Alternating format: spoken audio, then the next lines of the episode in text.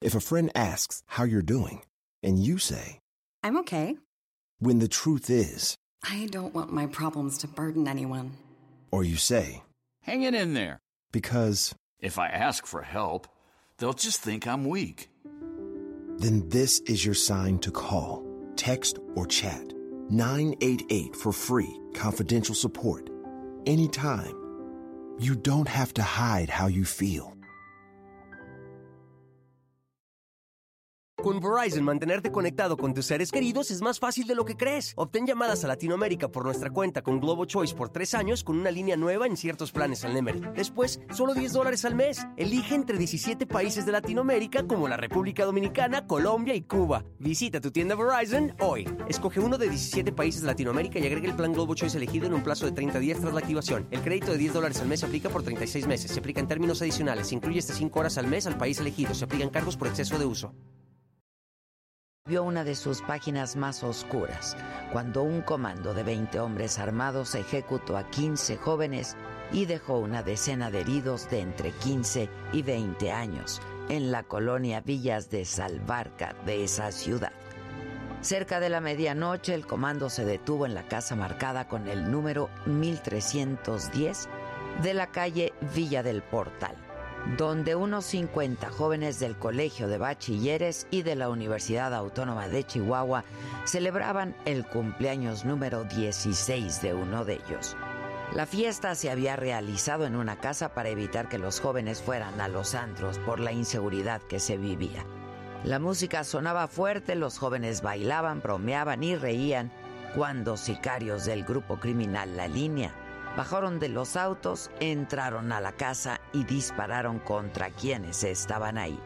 Otros montaron guardia fuera del lugar y bloquearon la calle con varios vehículos según fuentes oficiales. Lo que siguió fue el pánico, el asombro, la impotencia, confusión, llanto y frustración. No hay palabras para describir el dolor de un asesinato colectivo en la que entonces era la ciudad más violenta del mundo. Los familiares y vecinos llamaron a las autoridades y por sus propios medios llevaron a los sobrevivientes de la masacre a los hospitales. Un hecho de tal magnitud, ocurrido en plena guerra declarada contra el narcotráfico, exigía una respuesta inmediata por parte de las autoridades al más alto nivel. El entonces presidente Felipe Calderón, de gira por Japón, en una declaración pública dijo que si los mataron, era porque en algo andaban, cuando la mayoría eran estudiantes y deportistas. Los padres de los jóvenes sobre los ataúdes abiertos de las víctimas exigieron no solo justicia, sino respeto, y que al menos dejaran sepultarlos sin pisotear su dignidad.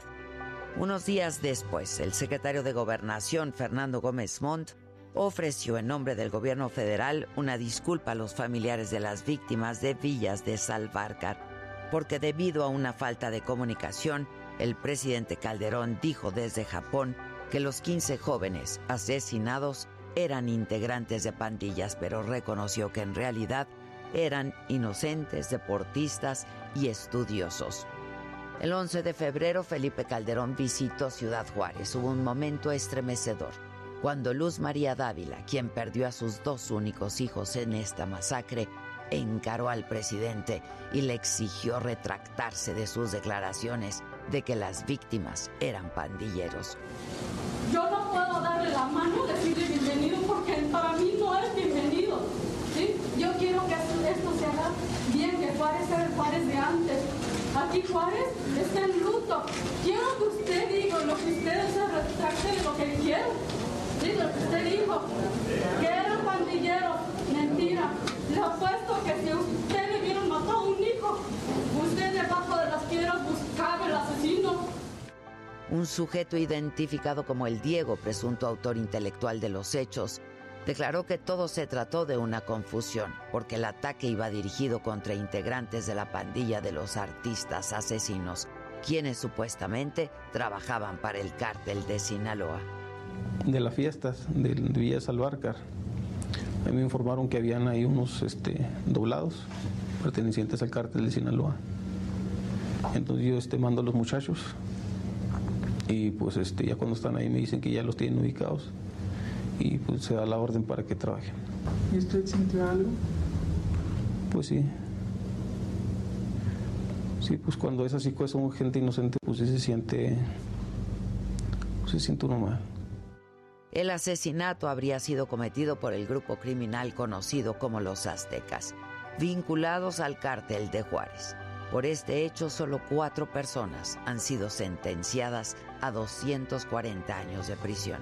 Sin embargo, según testigos, en el ataque participaron por lo menos 20 personas.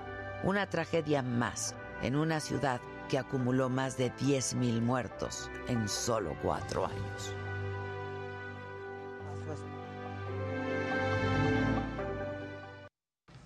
Esto es, me lo dijo Adela, yo soy Adela Micha y ya comenzamos.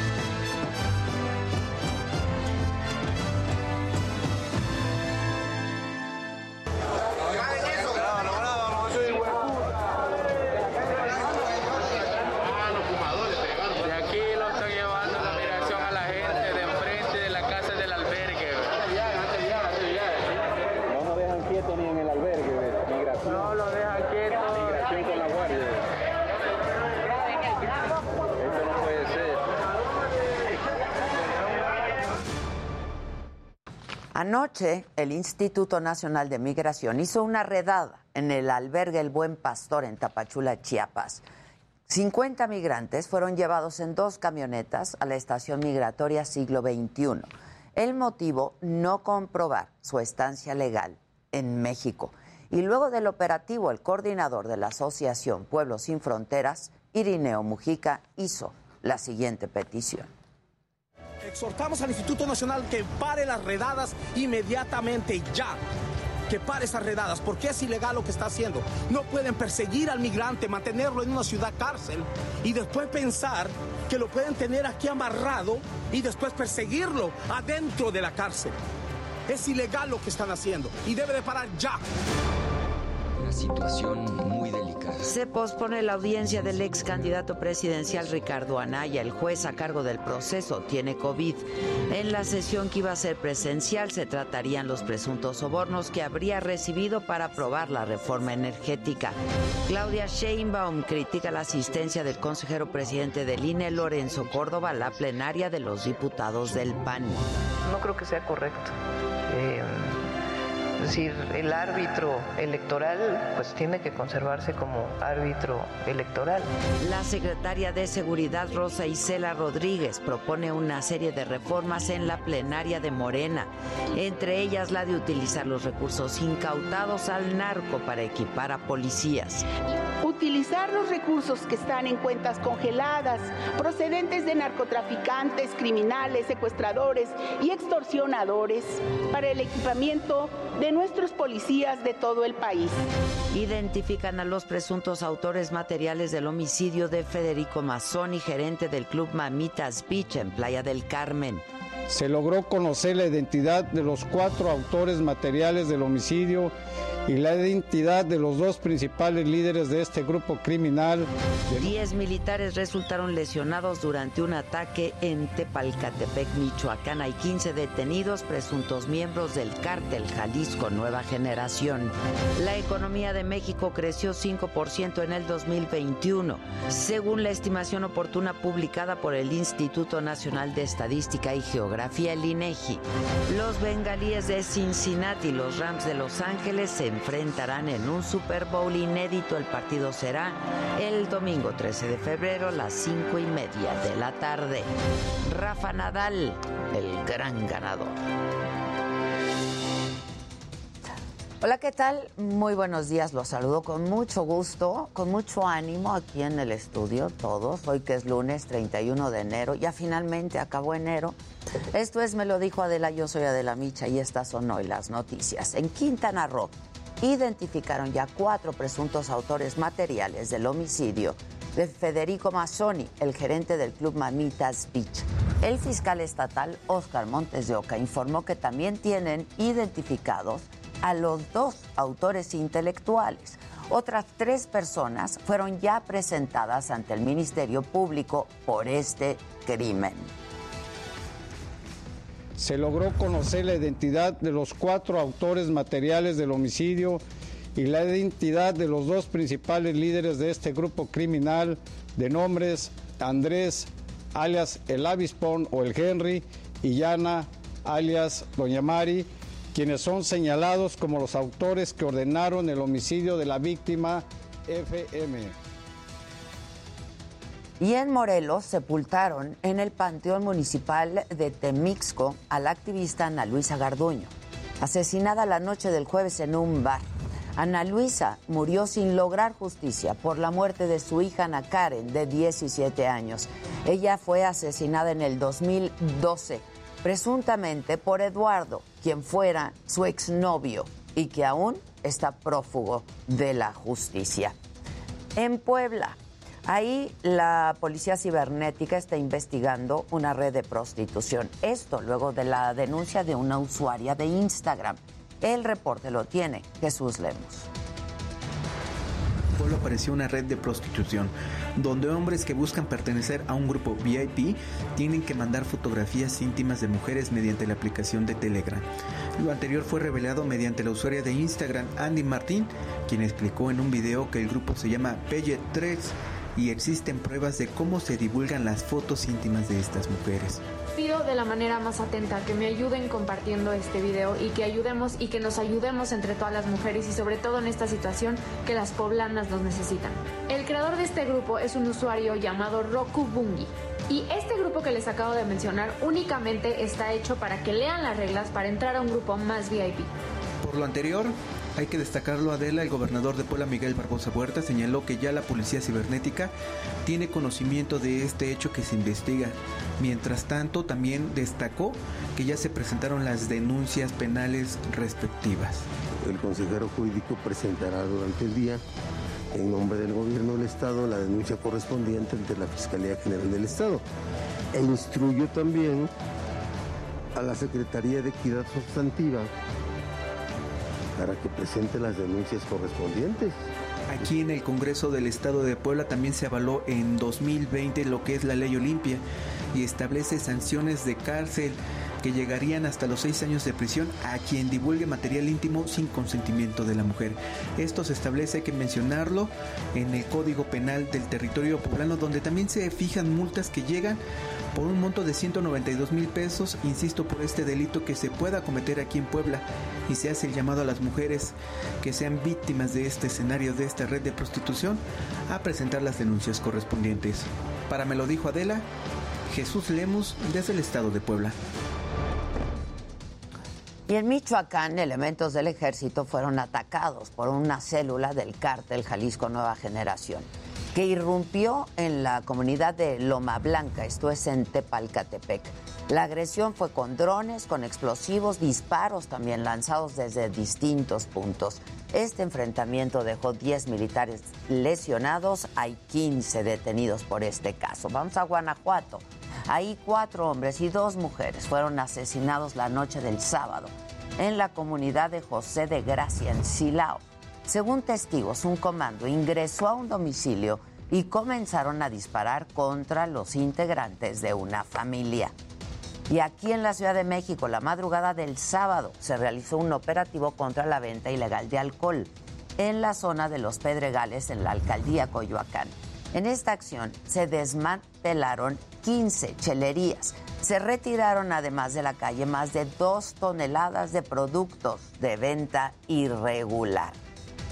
Vamos ahora al escenario político. La audiencia que tenía programada para hoy el ex candidato presidencial Ricardo Anaya en el reclusorio norte se pospuso por tercera ocasión ya. El motivo esta vez es que el juez federal Marco Antonio Fuerte tiene COVID. Ahora será el 14 de febrero cuando el panista tenga que presentarse de manera presencial, tiene que estar ahí ante el juez de manera, insisto, presencial. Y la jefa de gobierno de la ciudad, Claudia Sheinbaum, criticó la asistencia del consejero presidente del INE, Lorenzo Córdoba, a la reunión plenaria de los diputados del PAN y dijo que tendría que comportarse como el árbitro electoral que es. No creo que sea correcto. Eh, es decir, el árbitro electoral pues tiene que conservarse como árbitro electoral. No, no tiene que asistir a una plenaria de apertura de un partido político. También tiene esa otra parte en donde ya eh, se quitaron la máscara, por decir así. Y quien también habló de la asistencia de Lorenzo Córdoba a la plenaria de los diputados panistas fue Mario Delgado, el presidente nacional de Morena, y dijo que el consejero presidente del INE fue a rendirle cuentas a sus patrones y a quejarse de la austeridad. Va con Acción Nacional a rendirle eh, cuentas a sus jefes han traicionado pues, la función constitucional de ser árbitros imparciales y procurar la democracia en México. Bueno, evidentemente ya respondió Lorenzo Córdoba, respondió a todas estas críticas hechas por su participación en las plenarias, tanto del PAN y antes del PRD. Y aseguró que el diálogo es uno de los valores esenciales de la democracia y que su negación o condena es propio de mentalidades autoritarias. Como consejero presidente del INE, he decidido aceptar las invitaciones que se me han formulado para participar en dichas reuniones, que, por cierto, son muy importantes para la construcción de la agenda legislativa y para la discusión de los asuntos públicos. Lo raro, imprudente y condenable habría sido que como titular del órgano del Estado encargado de proteger la democracia, me hubiera rehusado a reunirme y a dialogar con cualquiera de los partidos que forman parte de nuestro sistema político. Y mientras tanto, el presidente de la Cámara de Diputados, Sergio Gutiérrez Luna, se metió al metro de la Ciudad de México para preguntarle a la gente qué opinaba sobre Lorenzo Córdoba, a quien le pidió que deje sus lujos, que renuncie y que no sea un árbitro vendido. Para favorecer a los de siempre. Nosotros estamos en contra de esto. El árbitro debe ser imparcial, no debe irse con un partido. ¿Qué esperamos si hace eso? ¿Qué va a pasar? ¿Están de acuerdo? Para seguirse manteniendo ahí en el poder con la bola de panistas, saqueadores de patria. Pues es lo que estamos trabajando. Vamos a impulsar que ya no ganen más que el presidente, que tengan atención en el ISTE o en el seguro como todos y que además sean imparciales. Estando esas gentes ahí va a ser difícil, es sacarlos. Hay que sacarlos. Sacarlos. Lorenzo, renuncia. Aquí la gente lo está pidiendo, Lorenzo. Renuncia ya. Bueno, y al participar en la plenaria de los senadores de Morena, Rocío Nale, la secretaria de Energía, dijo que la reforma eléctrica que está en la Cámara de Diputados se propone que la Comisión Federal de Electricidad, la CFE, genere como mínimo el 54% de la energía, que los privados se encarguen del 46% restante. Y aclaró que no se va a expropiar nada, ni un solo tornillo, dijo. No se va a expropiar ni un tornillo, no se va a expropiar absolutamente nada, no les vamos a pagar nada a nadie porque no les estamos quitando sus plantas, porque no les estamos diciendo que se vayan, eh, porque no les estamos diciendo nada, nada más les decimos, ustedes se quedan en esta parte. Este 46% equivale al mercado de consumo que tiene Argentina. Y por su parte, el ex candidato presidencial Ricardo Anaya criticó de nuevo la reforma eléctrica y de nuevo al presidente y aseguró que no cumplió con su promesa de bajar el precio de la gasolina, por lo que ahora, dice Anaya, es imposible creerle que va a bajar el costo de la luz. A ver, si están tan seguros de que la reforma de López Obrador es benéfica, a ver, que nos respondan una pregunta. ¿Cómo van a avanzar hacia las energías limpias produciendo electricidad con combustóleo? Es decir, con el residuo más contaminante del petróleo.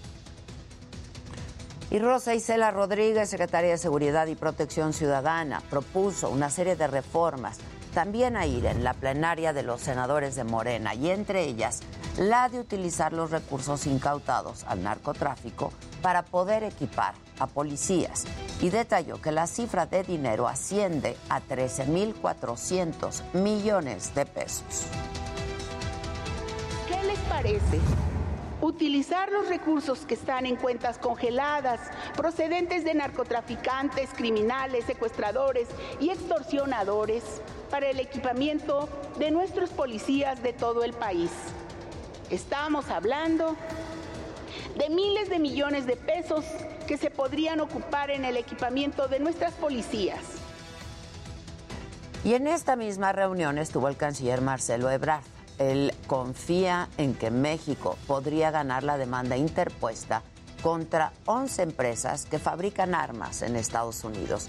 Y el canciller agregó que el gobierno de Estados Unidos aceptó que México envíe a 20 agentes para supervisar el tráfico de armas que no se detiene se van a concentrar en el tema de armas, es decir, eh, aplicar el principio de reciprocidad.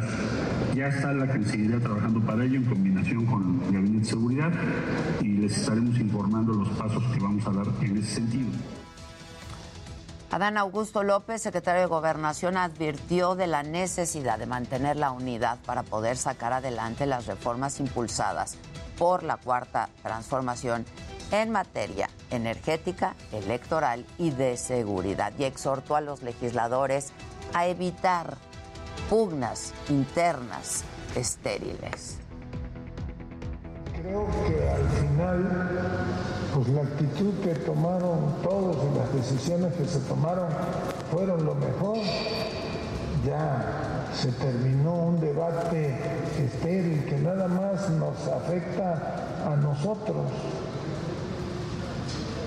desde luego cada quien es libre de ejercer su derecho ciudadano y manifestar su opinión, pero no vale la pena que desgastemos al movimiento con ese tipo de división. Y el coordinador de los senadores de Morena, Ricardo Monreal, dijo que posiblemente su bancada tendrá diferencias en algunos temas, pero aclaró que los legisladores salieron unidos de la plenaria. La bancada está bien. Me parece que hoy salimos todos unidos, eh, obviamente en un grupo tan numeroso seguirá habiendo diferencias en temas específicos, pero eso es parte de la pluralidad. Y donde no se logró la unidad fue en Durango.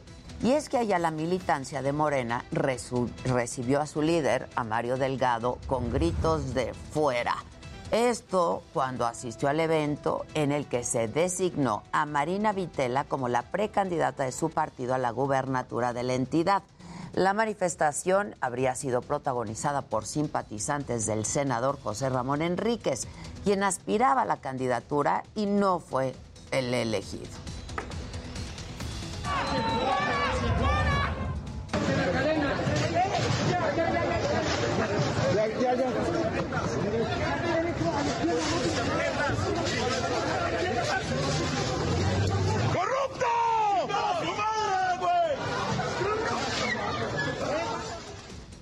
Bueno, en información de la pandemia eh, por COVID-19 resulta que esto detonó el comercio tanto informal como ilegal de cigarros por la disminución de ingresos de los fumadores.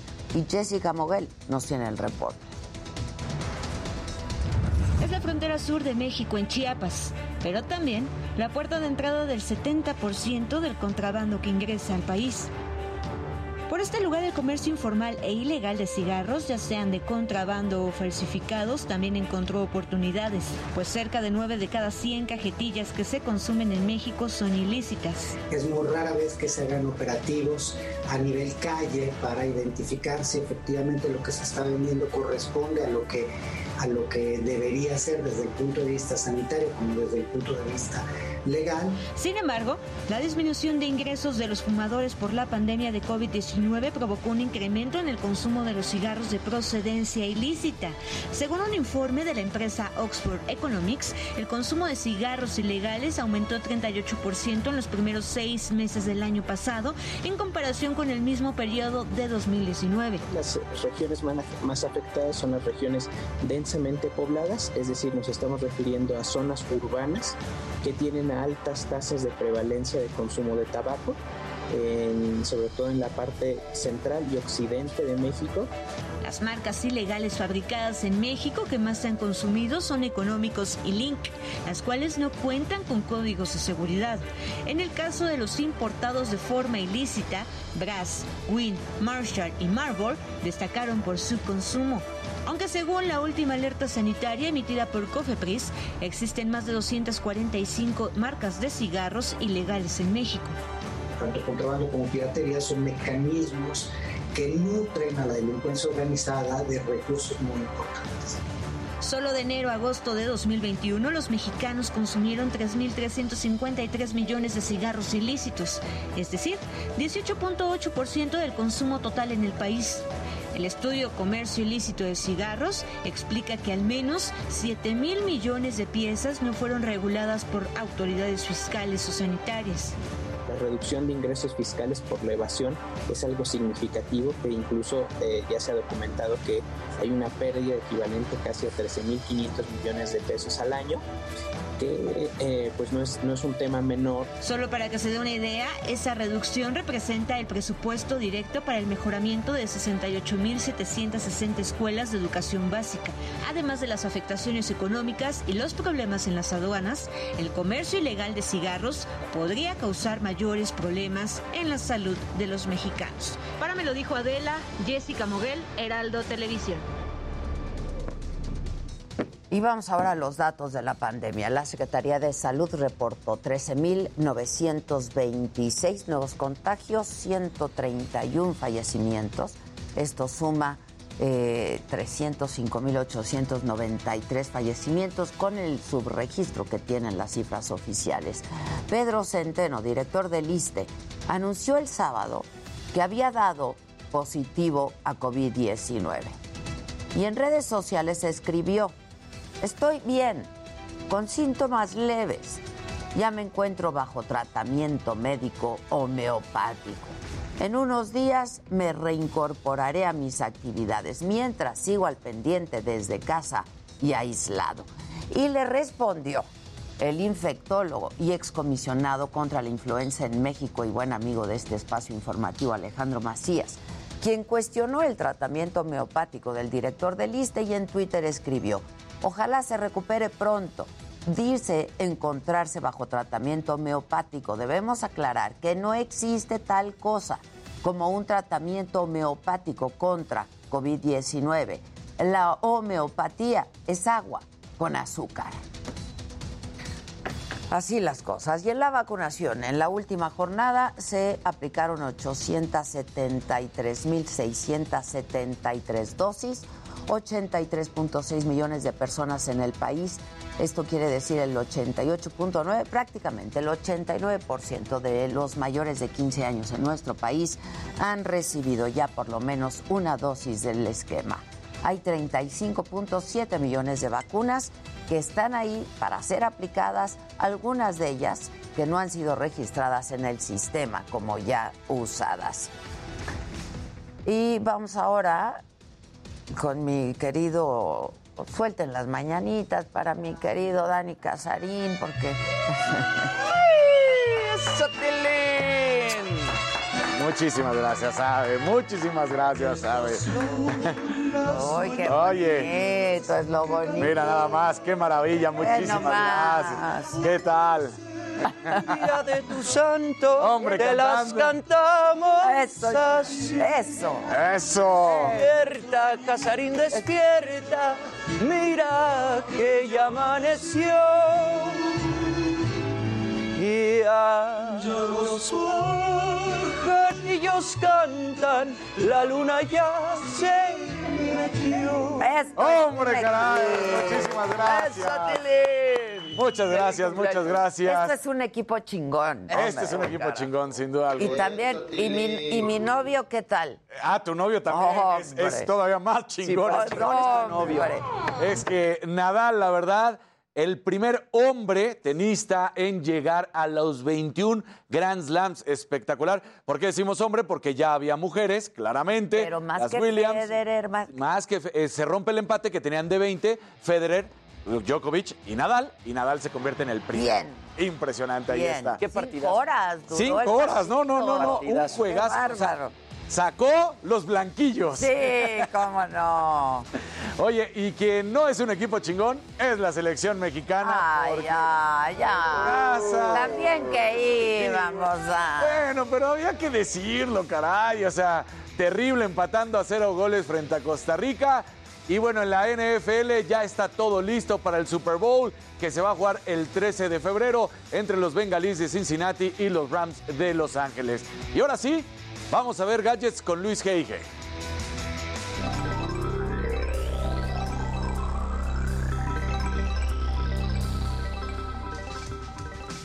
Mu- Gente querida, híjole. ¿Quién estás ¿Quién va? ¿Qué pasó? Muy buenos días, ¿cómo están? ¿Qué tal? Eh, Bueno, eh, se- seguimos aquí todavía covidosos, pero bueno, expertos en seguridad advirtieron de un malware que puede quitarte todo tu dinero por medio de transferencias bancarias, se llama Brata y está circulando desde diciembre en Europa y América Latina. Por otro lado, la compañía Quibbit Finance informó que ciberdelincuentes robaron 80 millones de dólares en criptomonedas. Los malucos accedieron al sistema por medio de una vulnerabilidad en el código de uno de sus contratos inteligentes. Y bueno, una, una buena noticia, Apple lanzó la beta pública de iOS 15.4 y lo que más llama la atención es que permite desbloquear tu iPhone sin tener que quitarse el cubrebocas. Pero bueno, estimado Jimmy, ¿tú a quién traes entre piernas?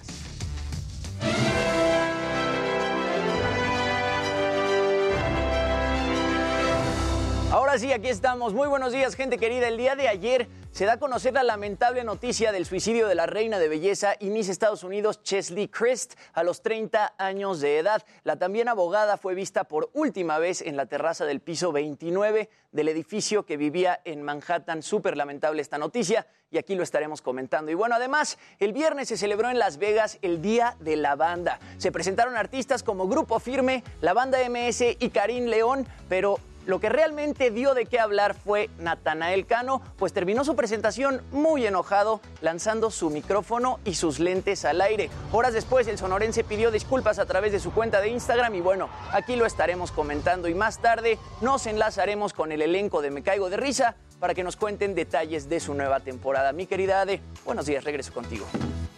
Muy buenos días, mi querido Dani. Feliz cumple. Este, hay dos bajas en el equipo, hombre. Qué barbaridad. Pero pues estarán con nosotros vía remota, pero aquí estarán.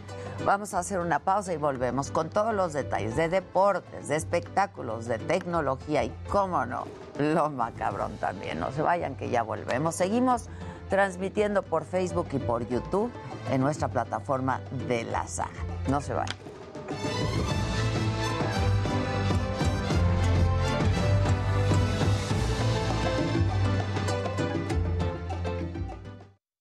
Que cómo sigue Maca y Luis G.I.G. Pues radioactivos, todavía están radiactivos estos muchachillos. Este, que qué hermoso el niño Jimmy Sirvent. Ahora, si manda naranjitas, Maca baila desde su casa, ¿eh? ¿Cómo no? ¿Que qué le pasó a Maca? Pues que le dio el virus. Le dio el bicho. El bicho. Sí. Somos sobrevivientes, Somos ¿eh? sobrevivientes. Pero la vaca no la había dado. Claro que sí. Nosotros aquí aferrados. Aferrados. Sobrevivientes, muchachos, ¿cómo de que no? Viviendo.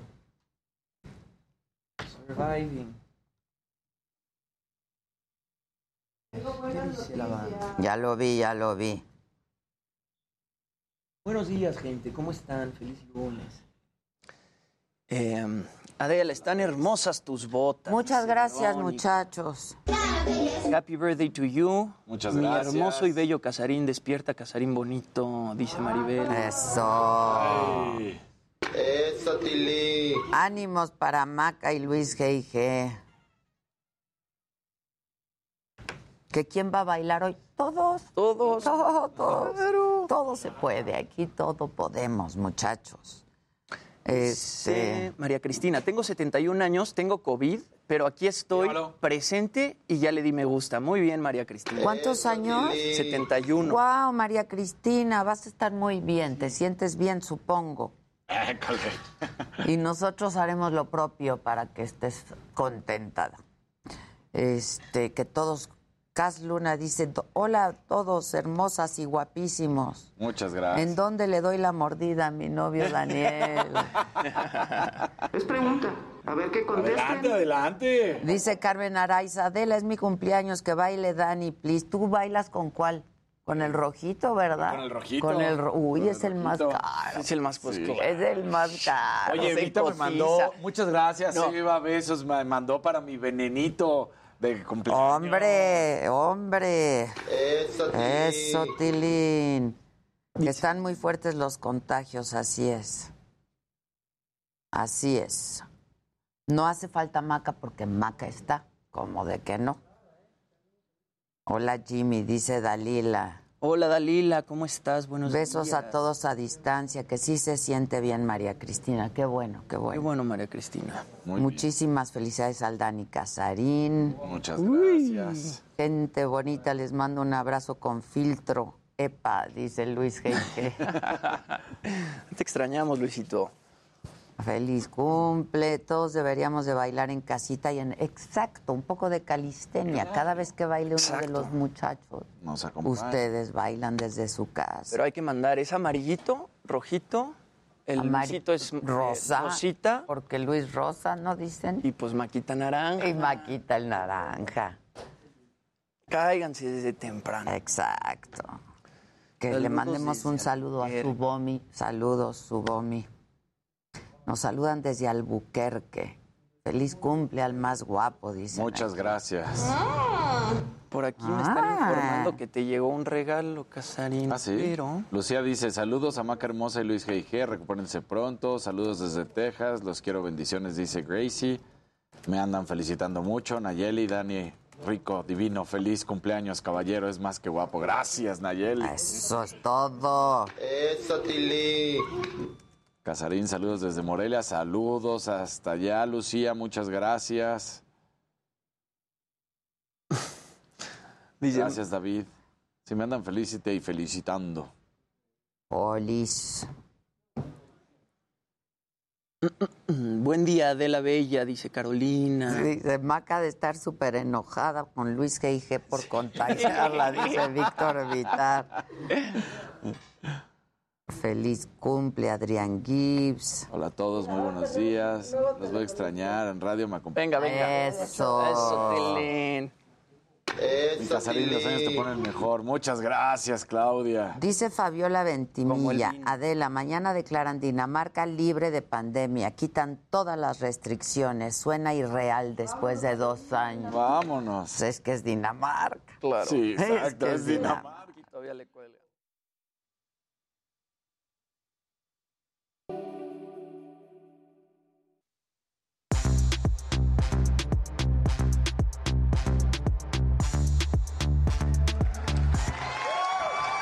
Bueno, pues esto es lo que queda del monto. ya nomás nos quedan tres, ¿no? Pero están al pie del cañón, mamáquita. Ahí estamos, bravo. ¿Cómo de que todo. no? Y Maca nos está viendo allá atrás. se ve toda la tele. ¿Qué onda, mamáquita? Pues aquí, saludos Luis G.I.G., ¿cómo te extraño? Este, que si estás muy enojada con él, dicen aquí. Pues no, la verdad es que todos estamos haciendo lo que nos toca, que es trabajar y corriendo los riesgos que implica. Y pues nada, o sea, si perteneces a Me lo dijo Adela, lo haces desde donde estés. Qué y bonito estés como es estés. Eso. Qué bonito Eso es sí. eso. Ya estás en tratamiento, mamáquita, que no sea homeopático. Ya estoy en tratamiento, no es homeopático, no es azúcar con alcohol, Con eh, que sabe rico, y agüita. Sí, los rico, chochitos no pero- saben mal. Sí, sí, los. Pero no, la verdad es que mi doctor Alfonso Vargas no nos ha dejado a nadie en toda la pandemia, entonces pues ya me está dando un tratamiento con poca medicina y mucha paciencia. Es correcto. Pero te ves bien. ¿Te sientes bien? Ay. Sé que Pues no, pasaste un no, fin de no semana malón, pero te sientes mejor.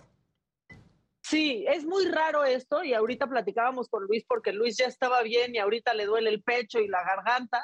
De pronto piensas que ya estás bien y luego te cae ahí un este un mal y luego te sientes otra vez bien. Entonces, por eso es de paciencia y de comer bien y de descansar y pues de eh, aguantar. y Y eso es justo lo que, lo que bajonea, que de pronto yo pues, les iba diciendo que me sentía bien, pero hoy otra vez me amanecí con dolor de garganta y, y- y también aquí en casa, pues los cuatro resultamos positivos.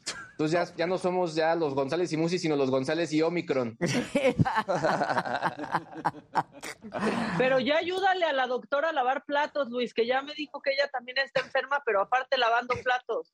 Pero ayer Claro estaba que cocinando también pizzas. lavamos yo platos, también estamos pizzas. con los niños repartiendo Ah, cocinó pizzas ayer. Ayer andabas de chef, ¿verdad, Luis? De cocinero. Estabas haciendo pizzas.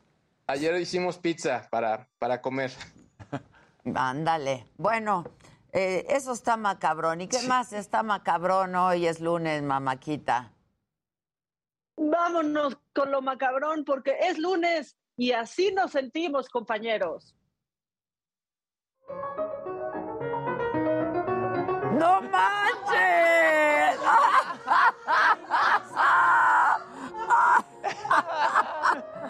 No, bueno. No, bueno. No. por favor. No manches. No, no sé qué opinen, o tal vez nos sentimos así. sí. Así, ah,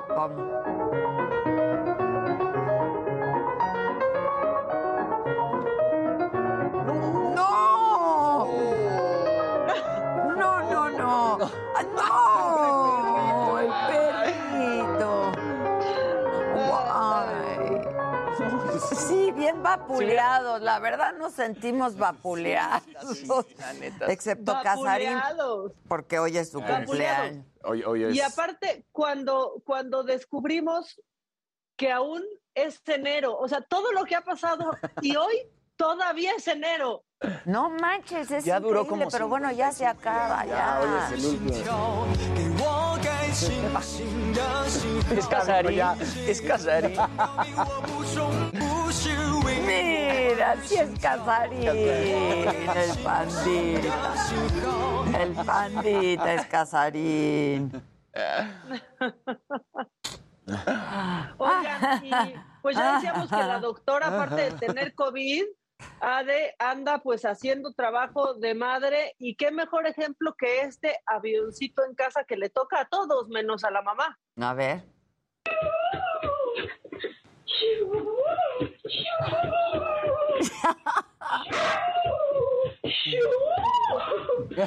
No, no. Ay, va, sí le tocó a todos, a todos. Pues, ¿y quieren uno más? Sí, viene. Bueno, Casarín, estamos listos para las Olimpiadas de invierno. Tú también, por cierto, feliz cumpleaños. Este video Muchas es para gracias. ¿No? Cierto. Ay, ve. ¿Estás grabando? No, está increíble. Así el curling sí es divertido. Sí, sí. Sí. Y además gana. Sí, exacto. La que sigue, por favor. Muchas gracias, Maquita. Bueno, el que sigue, por favor.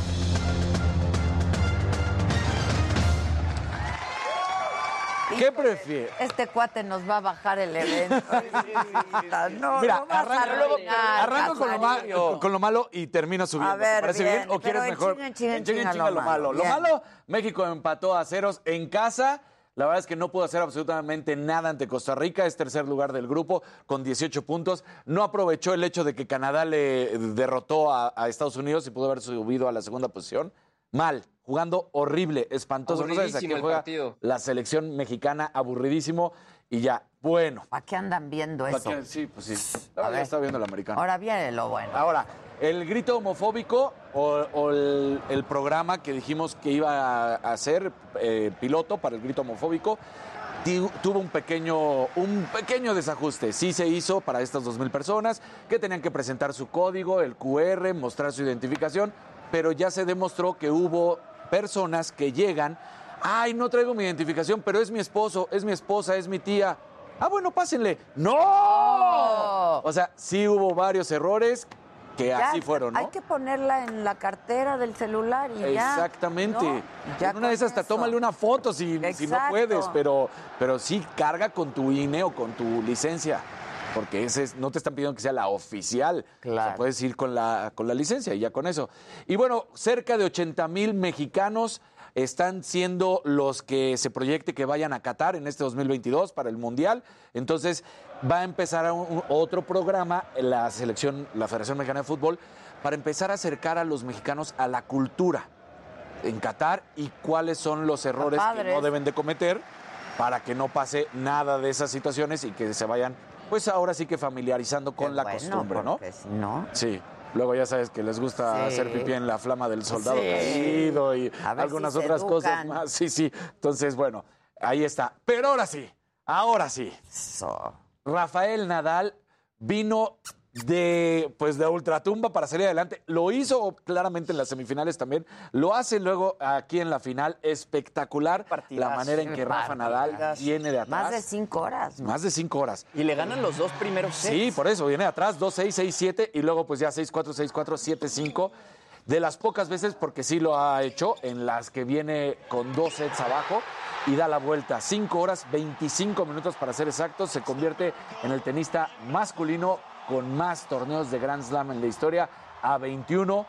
Todavía claramente Federer y Djokovic podrían alcanzarlo porque todavía tienen tenis unos dos años más, por lo menos Federer, Djokovic hasta cuatro años más, pero ahorita ya rompió el empate y Rafa Nadal impresionante, además lo veías jugar, lo veías entregarse, la gente dada con, con él, porque Daniel Medvedev es de esta generación nueva de tenistas que son los Next Gen. Pues el cariño que se tiene Rafa es impresionante. Y aparte la actitud del ruso, Sí, vean, ¿no? claro. Sí, Yo lo mal, sentí, yo lo sentí muy enojado y desde O sea- la semifinal como que ya se estaba haciendo de palabras con un referee. Venían criticando que se apoyaba a Rafa Nadal, pero volvemos a lo mismo. Pues es Rafa Nadal. Claro. O sea, tiene 15 años de trayectoria y tampoco es que esté haciendo tranza. Simplemente, oye, son calambres y también, pues no es lo mismo 25 que 35. Es la realidad. Pero, pero ahí está. Y, y Rafa sabemos que ha sido operado de las rodillas. Sí. Entonces, está en la rama Él femenil. muy bien, indiscutible. Indiscutiblemente. Indiscutible. Y en la rama femenil sucedió algo que no había pasado desde 1978, que una australiana, o un australiano en este caso, pero fue la femenil, Ashley Barty, que gana y no se había hecho que un local desde 1978 ganara. Derrota al estadounidense Daniel Collins por 6-3, 7-6. Así que muy bien el Abierto de Australia, consiguen una campeona de casa. Muy bien. Ahí está, lo dejamos arriba, arriba, Arriba, arriba, arriba. No lo vayan a bajar. El que sigue, por favor.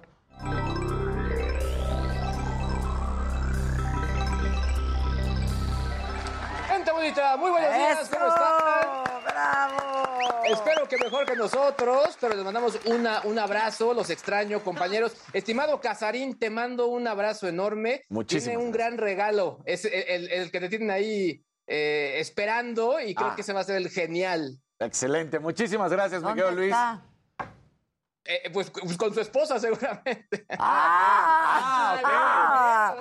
Se fue Yo directo dije, a la... hay algo por aquí que va a entrar, que va a pasar. ¿Quién le mandó un regalo a Casarino? ¿Qué Muchas pasó? gracias, No, Luigi, el- muchas el- el gracias. que yo le voy a dar, lo voy a dar presencialmente. Eso. Ah, bueno, pero su, Pero sí hay un regalito para Ah, mira, ti. tu club de fans se puso de acuerdo y te Mira, te mandaron... mandaron tu desayunito. Tu desayuno. Mira nada más. Mira, cafecito. Cafecito. Y tortita de Y una guajolota. Guajolota. La ¿cómo de que no? guajolota. Y para los que no son los de la Ciudad de México y no saben qué es una guajolota, Explícales. la presentamos en este momento. Es una, torta de, de tamal. tamal. Su El guajolota. tamalito verde. Tamalito Eso. verde, qué rico. El club de fans, ¿verdad? El club de fans. El club de fans de casa. Sandra Nazar.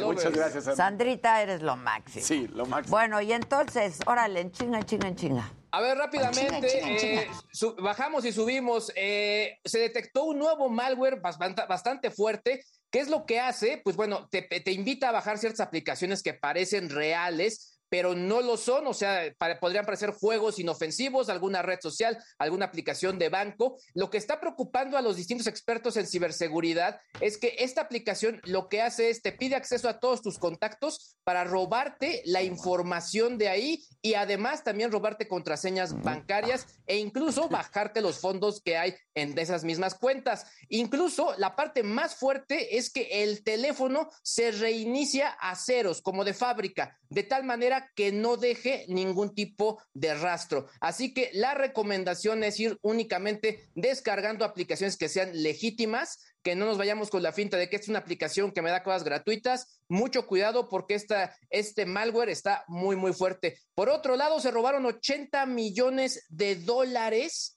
en criptomonedas. Esto a través de la plataforma Qubit Finance. Eh, preocupa bastante, sobre todo porque al final eh, e- este tipo de, de afectación llega al, al usuario final, los cuales, pues bueno, ya perdieron su dinero. Eh, ¿Cómo sucedió? Bueno, se metieron al código fuente de esta aplicación, le hicieron creer que se habían depositado los 80 millones de dólares y después los retiraron.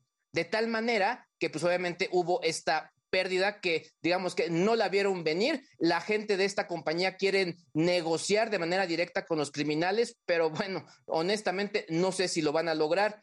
Pero la buena que a mí sí me gustó es que la gente de Apple ya por fin sacó en su beta al menos la posibilidad de desbloquear el iPhone a través de, eh, o, o cuando tú estás utilizando el cubrebocas, ¿qué es lo que hacen? Únicamente hacen un escaneo de la parte eh, superior del rostro, es decir, de los ojos y la parte inicial de, de- de la nariz y también la frente, Mira. y de esta manera generan este desbloqueo. Sí dicen que no es 100% seguro, pero que al final es una alternativa que le están dando a sus usuarios, ¿sabe?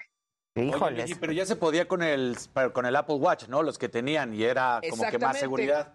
Pero es un Ah, poco hasta nos habíamos reído aquí que pues la solución de Apple era comprarte un Apple Watch. Sí, Esta sí ya es claro. más directa. Claro. No, está muy bien, ¿no? Oye, y al rato vamos a hablar del metaverso, Ade. Lo sé, lo sé, estoy muy interesada, muy a interesada. estar bueno con Va a estar Valle. bueno. Muy bien, el que sigue, por favor. La que sigue, por favor.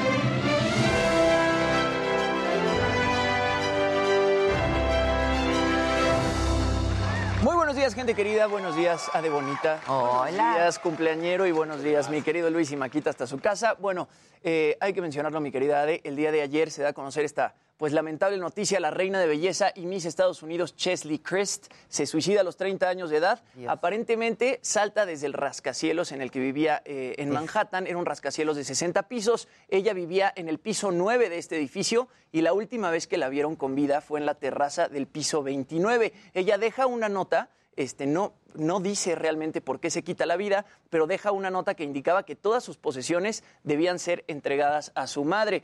En un comunicado obtenido por la CNN, eh, su familia dijo, con gran devastación y gran dolor compartimos el fallecimiento de nuestra amada Chesley. Su gran luz fue la que inspiró a otros en todo el mundo con su belleza y fuerza. Se preocupaba, amaba, reía y brillaba. Ella, después de ser coronada como Miss USA en 2019, quedó entre las 10 finalistas de Miss Universo ese mismo año. Y bueno, además de modelar, Chesley era abogada y formaba parte del programa Extra, en donde entrevistó artistas de la talla de Lady Gaga. Y bueno, su trabajo como abogada también fue interesante porque intentaba reformar el sistema de justicia de Estados Unidos para reducir las condenas de presos que, bueno, habían sido sentenciados de manera injusta. Antes de su muerte, pocas horas antes de su muerte, ella publica una foto en su cuenta de Instagram.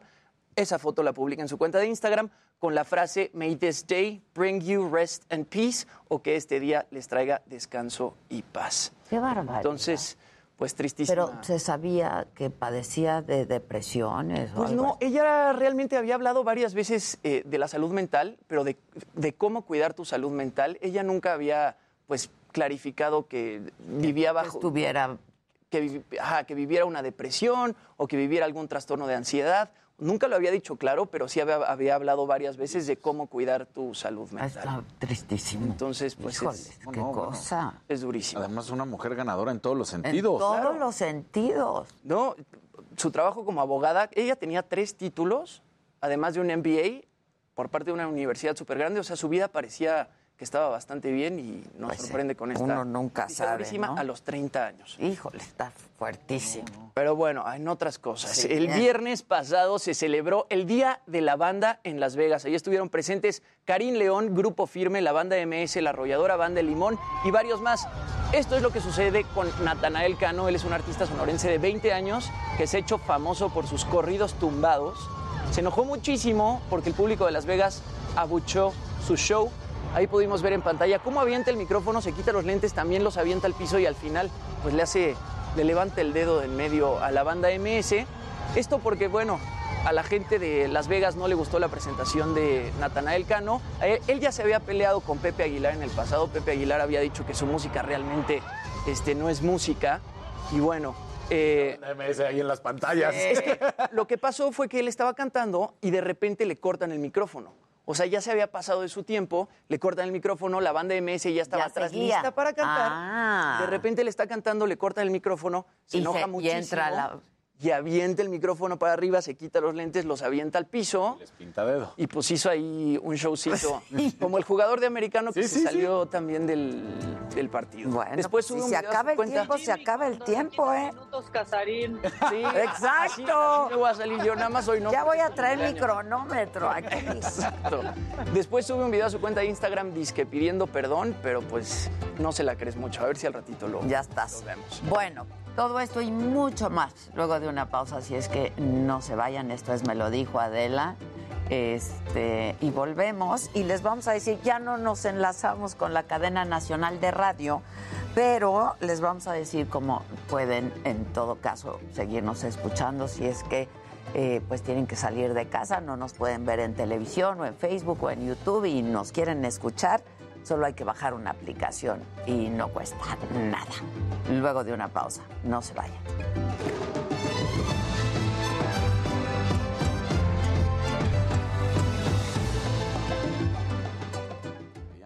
¿Por qué se van? ¿Por qué se van? ¿Por qué se van? No, no estamos de acuerdo, o sea. No me Sí, a mí también ¿En serio, todo eh? el mundo me escribió. Ajá. Pero no, pero no sabes, así. Y, y gente enojada de. ¿Por qué? Bueno, pues era una estrategia, ya lo ha platicado A desde un principio. No, no, no, no. O sea. No me digas. Ajá. Al ratito, ¿no? Este, que está celosa Edna Herón, que estabas muy acompañado el pasado fin de semana y la vida la tiene acompañada.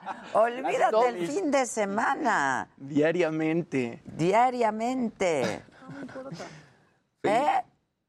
¿No te importa Sí, que se escuchó, no me importa. ¿Qué no te importa, mamáquita? Abriste una coca, ¿verdad? Hola, Evita, muchas gracias. Abrí una, ya estoy abriendo una coca. Un venenito. Un casero. Pues alguien le dijo, no te la tomes y dijo, no me importa. Ya vamos a tomar Pepsi No, me en dijo, vez de me coca. dijo ¿no? Paola que si me, que si me quería ¿Cómo no hacer hay para adelante porque se me veía la rodilla. Ah. Y entonces dije, no me importa, porque está de mi directora de cámaras, de mi set, este, de mi, de mi set eh, improvisado, porque Yo me pensé que ya te contagió estaba Luis, aplicando no la de Sammy. poner mi set.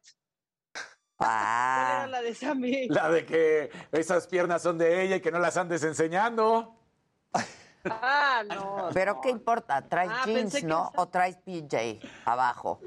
No, no traigo PJ, pero traigo mis Tus Saint pants. Laurent que nos gustan Ah, mucho. tú muy bien, tú muy bien. Oigan, este... Que platique Luisito de la caída de Alexa, piden Luisito G&G. Ah, sí es cierto. Ayer todo el mundo decía eso. Sí, Marta Loza, que les encanta en el programa. Hay una nota, Ah, ¿trae una nota? dicen.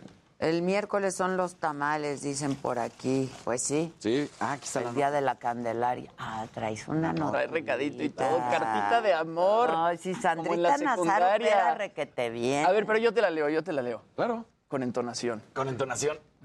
Que les encanta que vayamos a estar por speaker. Esa es la aplicación, muchachos. Por si la quieren bajar, ya la pueden bajar y nos pueden escuchar, solo escuchar en vivo. Y luego el programa, una vez terminado, ya lo pasamos por Spotify.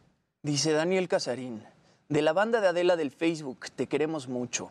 Posdata, Adela y Maca que por favor se sumen al grupo. Ah, es que hay un grupo en Facebook donde se chismea del programa.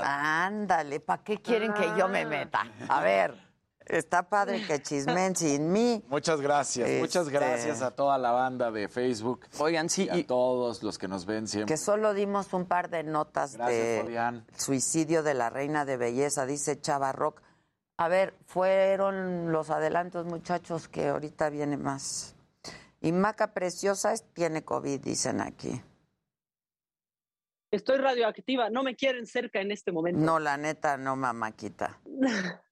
Yo ya me hice prueba, ¿eh? Rafael ya te escribió como 25 veces que Bad Bunny recibió lo que merecía el sábado en el Royal Rumble. En la WWE. Pero viste que estuvo, al final lo sacó Brock Lesnar. Oigan, y Rihanna está embarazada. Breaking news.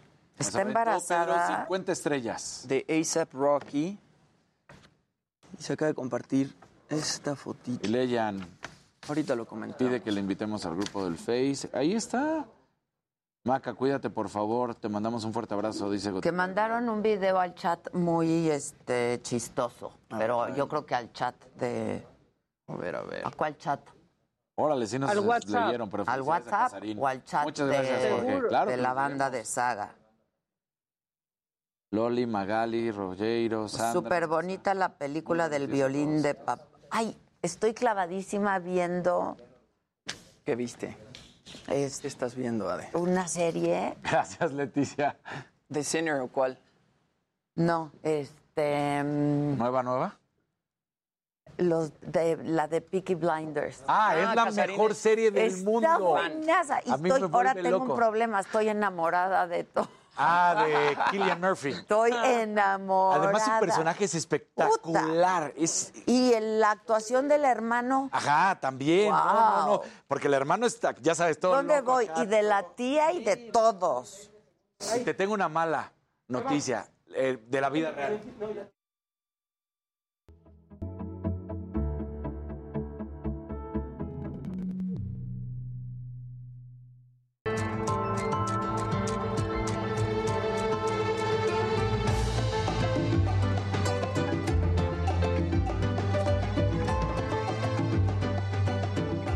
Exactamente casi nueve años que Ana Luisa Garduño buscaba justicia para su hija Ana Karen, víctima de feminicidio.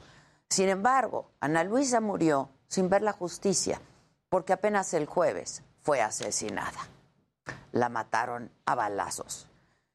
Les quiero informar sobre este caso porque refleja la forma en la que el Estado mexicano viola sistemáticamente los derechos humanos de las víctimas, porque en el peregrinar por conseguir justicia, Ana Luisa no solo perdió a su hija, también perdió a su esposo. En Morelos, el 12 de diciembre del 2012, Ana Karen Huicochea, de 17 años de edad, fue asesinada presuntamente por su exnovio, Eduardo Villalobos, quien todos estos años ha vivido en total impunidad, sin ser detenido. De hecho, en marzo del 2019, la propia Ana Luisa denunció públicamente que la Fiscalía de Morelos llevaba seis meses sin novedades en el caso porque no había ni un solo agente asignado a la investigación. En aquel momento así lo denunció. Tiene más de seis meses que la carpeta de Ana Karen no tiene un solo movimiento, es más, no tiene ni agente ministerial que esté trabajando esa carpeta. Le he mandado mensajes al fiscal gene- al general solicitándole unas entrevistas, que me dé una cita para hablar sobre mi carpeta. Y bueno, desgraciadamente el dolor de mi hija no es el dolor de ellos. Hasta el día de hoy no he tenido respuesta. Ana Luisa, como muchas otras víctimas en este país, se convirtió en activista, lo que se traduce en hacer pues lo que el Estado no hace, y fundó los colectivos Ana Karen Vive y Justicia por Morelos, con los que se involucró en el tema de las fosas clandestinas en Tetelcingo y en Jojutla, para que los cuerpos fueran identificados y entregados a sus familias. Y además, impulsada por el caso de su hija, Ana Luisa estudió y se tituló en Derecho. Pese a su incansable lucha en el 2021, Ana Luisa acusó que el gobierno de Cuauhtémoc Blanco se negó a otorgar el pago de las medidas de ayuda que por derecho les correspondían como víctimas. Eso provocó que no pudieran cubrir de forma efectiva los gastos de su esposo, quien también era reconocido como víctima indirecta del feminicidio de su hija, que murió el 2 de febrero del año pasado por COVID-19. Así lo dijo entonces. Porque no es posible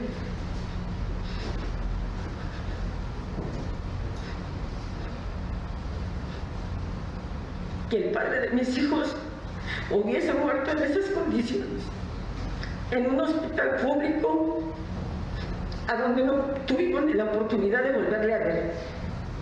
Cuando él, se le hubieran proporcionado esas medidas de ayuda, hubiera tenido una atención más digna. Y esto no lo podemos seguir permitiendo.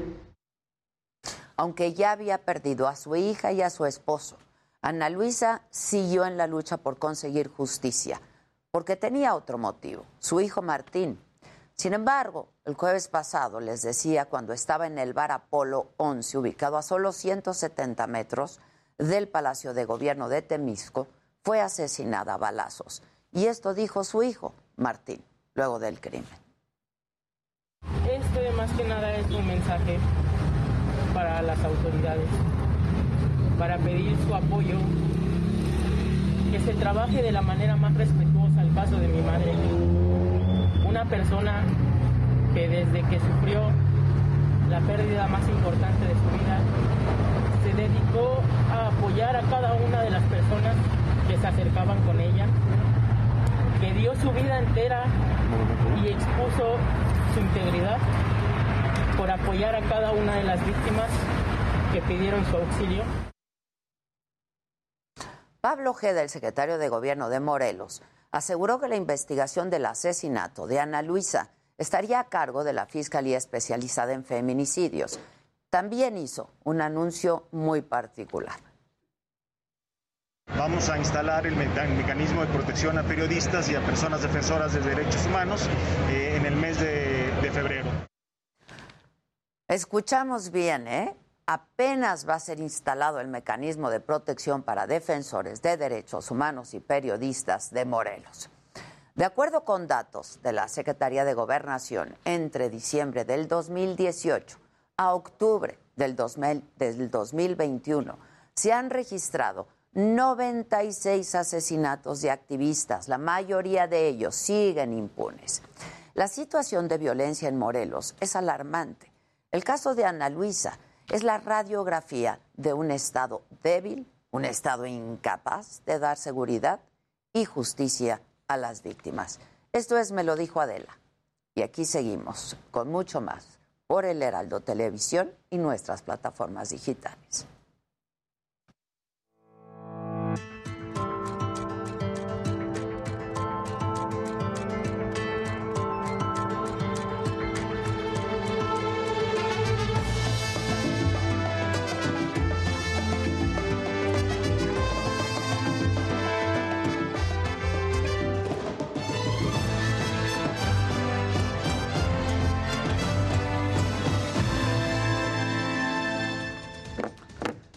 Hola, ¿qué tal? Los saludo de nuevo eh, y para pues entrar a detalle de lo que ocurrió esta mañana en Palacio Nacional, en la mañanera, el presidente insistió en que el tren Maya se va a inaugurar el próximo año, aún dijo con todos los obstáculos que se presenten y aseguró que se va avanzando en la construcción y amagó con cancelar contratos con las empresas que no estén trabajando para que su megaproyecto, dijo, esté listo en el 2023.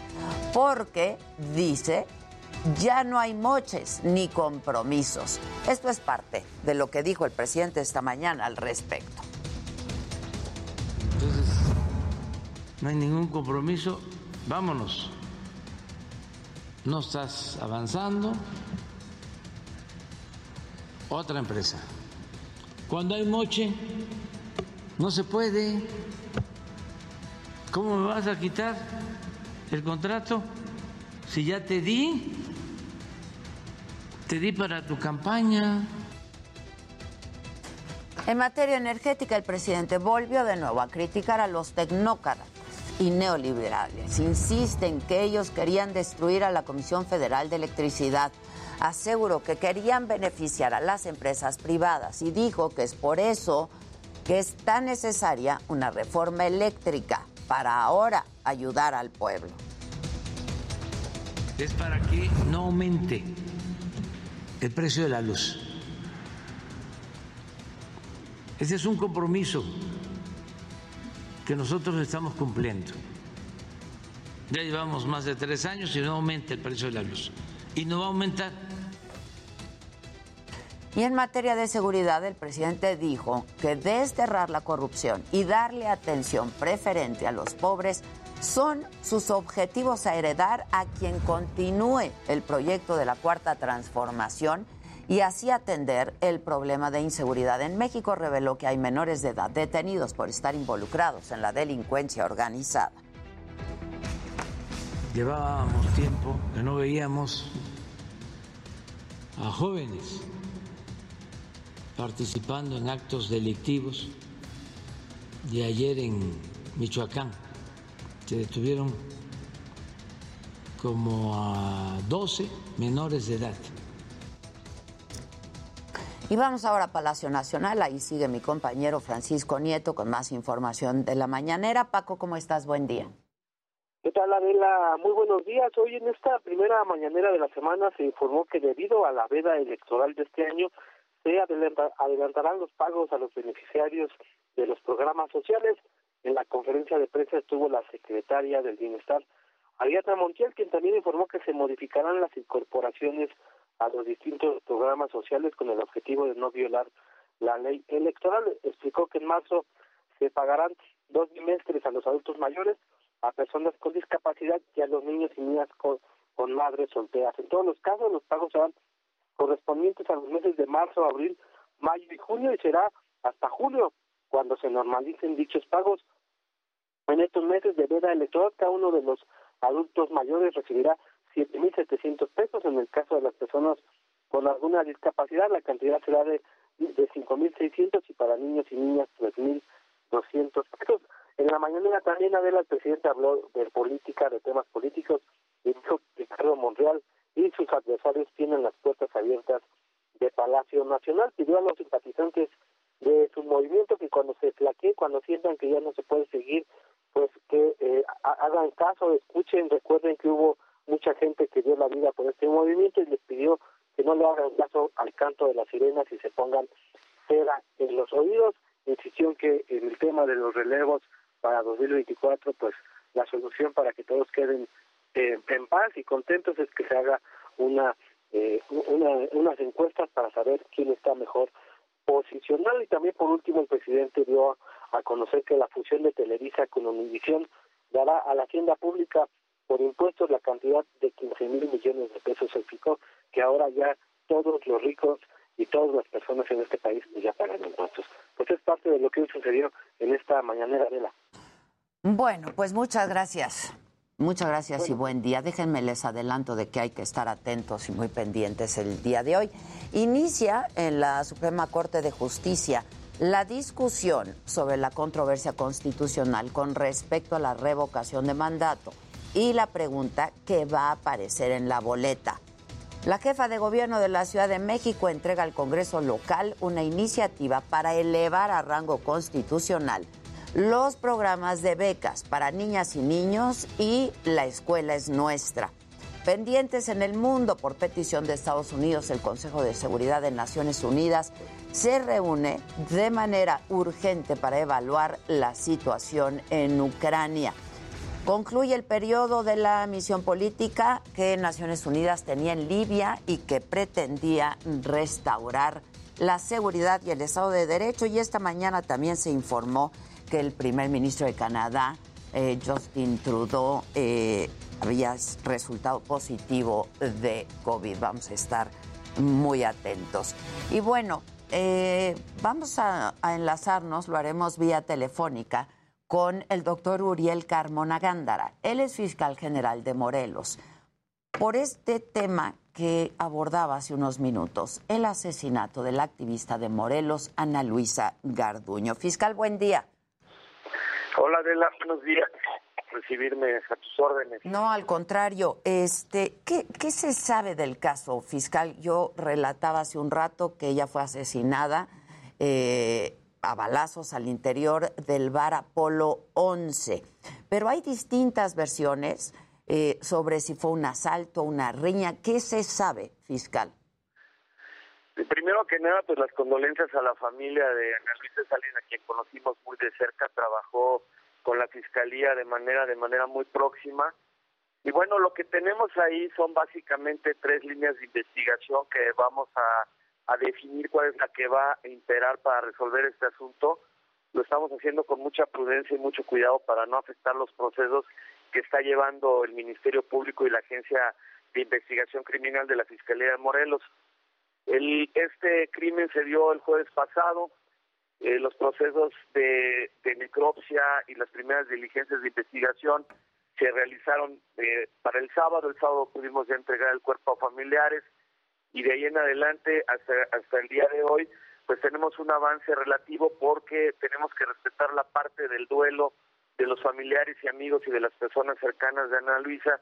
Procuramos no ser muy invasivos. Hasta ayer ya tuvimos una serie de declaraciones y entrevistas que nos permiten dibujar cuáles son las tres líneas principales de investigación. Lo primero que tenemos que ver es si este si este feminicidio está relacionado directamente con su actividad como activista, empujando siempre causas de mujeres, de mujeres desaparecidas y de feminicidios. Tenemos que ver también descartar si se trató de un robo, de un robo con violencia, esa es una línea que es muy, muy importante porque ya tenemos corroborado que las personas que la privaron de la vida llegaron a ese lugar en una motocicleta, siendo dos sujetos. Uno de ellos se baja de la motocicleta e ingresa a este establecimiento comercial, dispara en contra de la víctima y después se retira en huida. Eso es algo que ya tenemos corroborado en carpeta de investigación a través de los procesos de, de ciencias forenses. Y, y, y, bueno, la tercera línea es que esto pudiera venir de una venganza de la misma persona que privó de la vida a Ana Karen en, 2000, en 2012, quien era la, hija de Ana Luisa. Es un, sería un caso, digamos, similar a lo que subió, sucedió con Maricela Escobedo allá en Chihuahua. Esperemos que no sea así, eso sería algo muy, muy grave. Pero no podemos descartar ninguna de estas tres hipótesis para solucionar el caso. Lo estamos haciendo con todo el empeño el gobernador de Morelos ofreció el apoyo, no obstante que no es responsable el Poder Ejecutivo de la investigación, sin embargo, públicamente a través de un Twitter se manifestó en el sentido de que nos estarían apoyando en lo que fuera necesario para dar con los responsables. Y lo vamos a hacer, Adela, como en todos los casos. Pues, Esto, eh, bueno, pues no en todos los casos, porque el caso de su hija sigue impune, fiscal. Es un caso de 2012 tenemos resoluciones que son del sigilo, no podemos revelar cuáles son.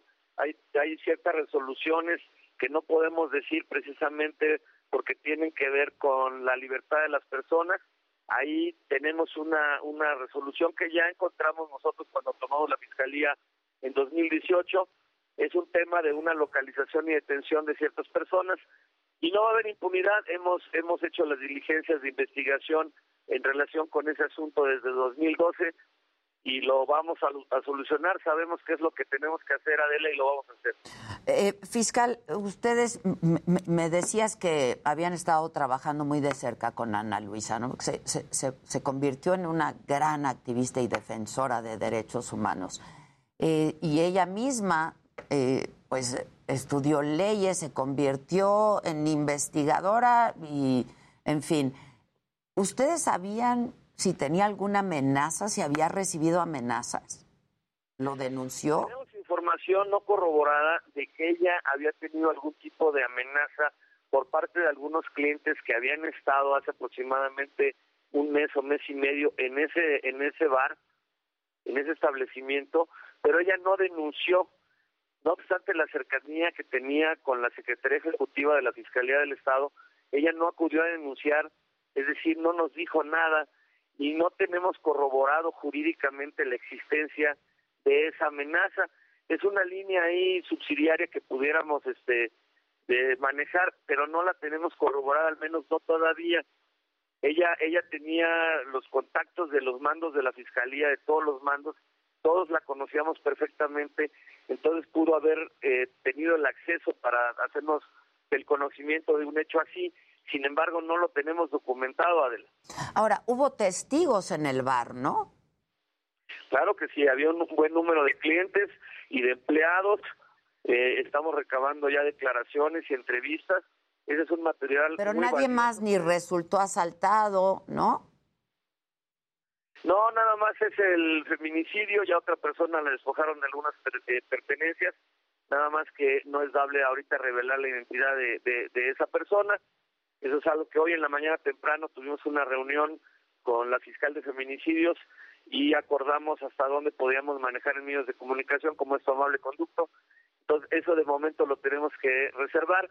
Eso apoya una de las tres hipótesis de solución al caso, que es la de un robo con violencia de la Rápidamente, fiscal, te hago un par de preguntas más. Eh, ¿Se cortó?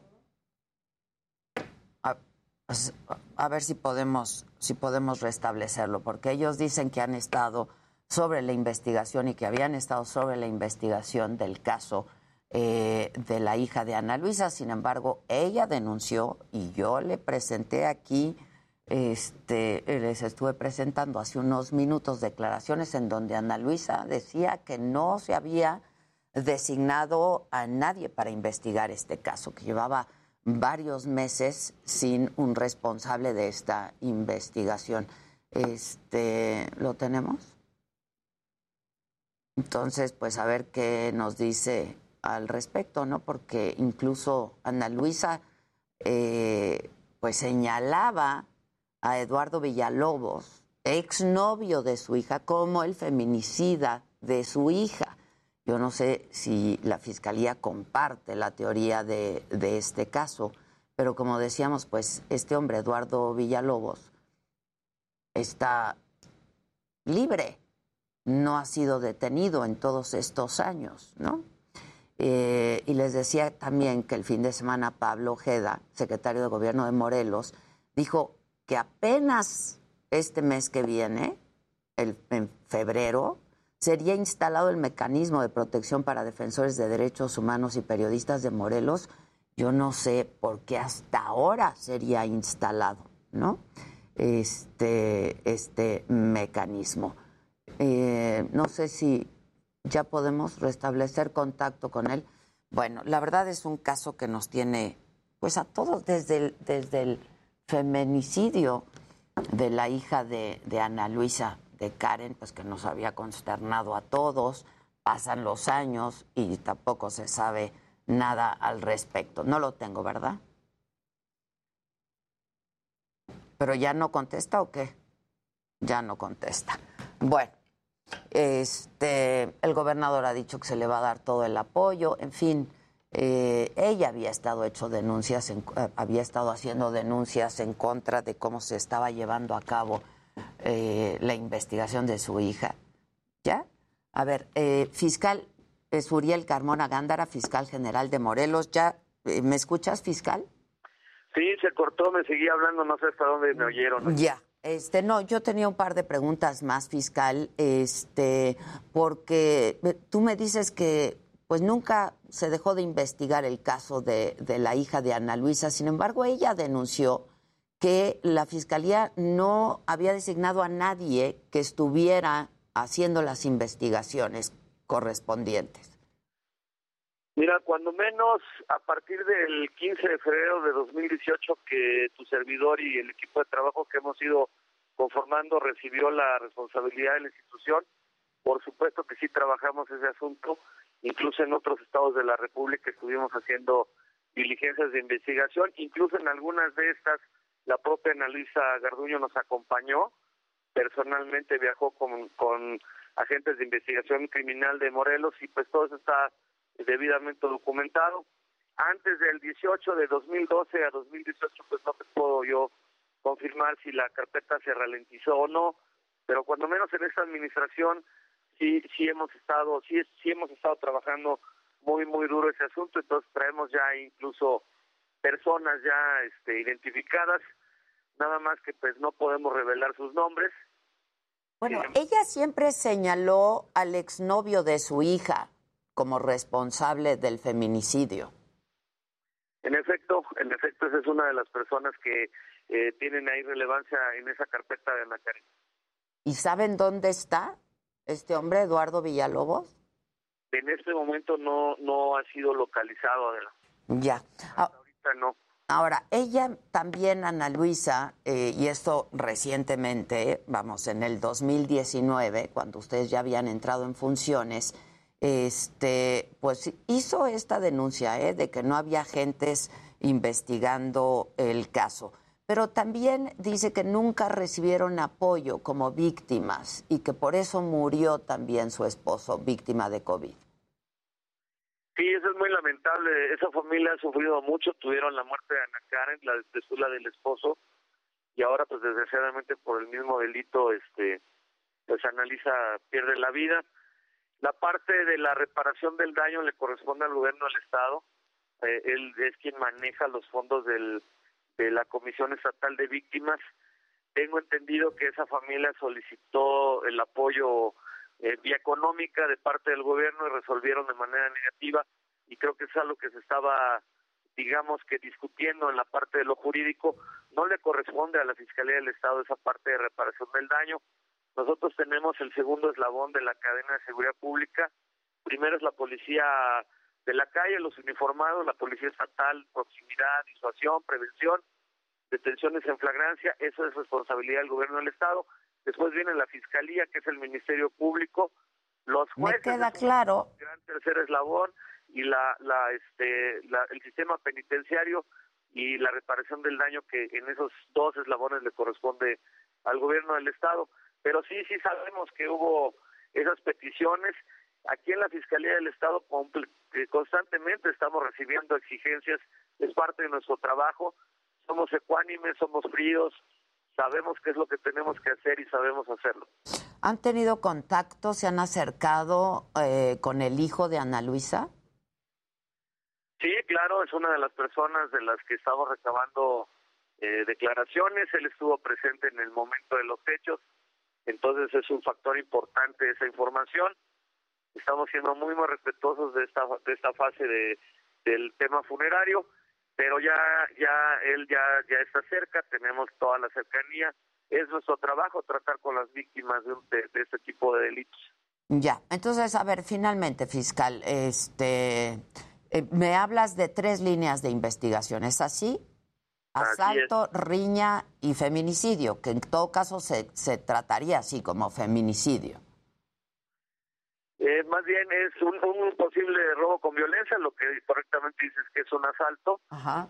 Un feminicidio derivado de su actividad Un de ataque directo. luchadora ¿no? de, de las causas feministas y que le pudiera venir de un tema desde Ana Karen, ¿no? De un- para quizá callarla porque ella es quien venía empujando a las autoridades desde 2012 para lograr la captura de, de quién o quiénes privaron de la vida a su hija. Bueno, entiendo que no puedas decir ciertas cosas, ¿no? Para no afectar la investigación. ¿Cuándo sí podrás decirnos y cuándo hablará una solución fiscal?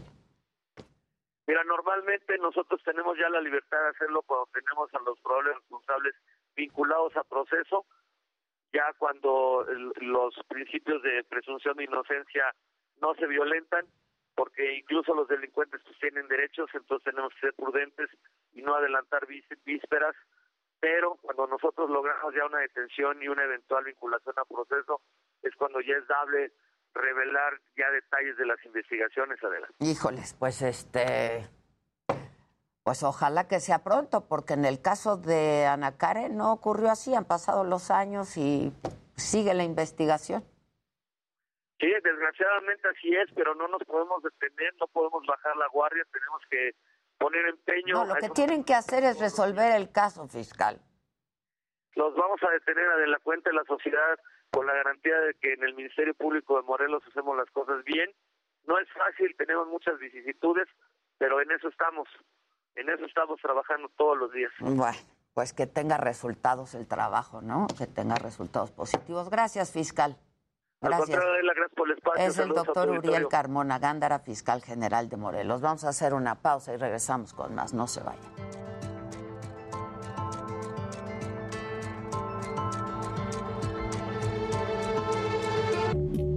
Los viernes son de consulta, son de médico H.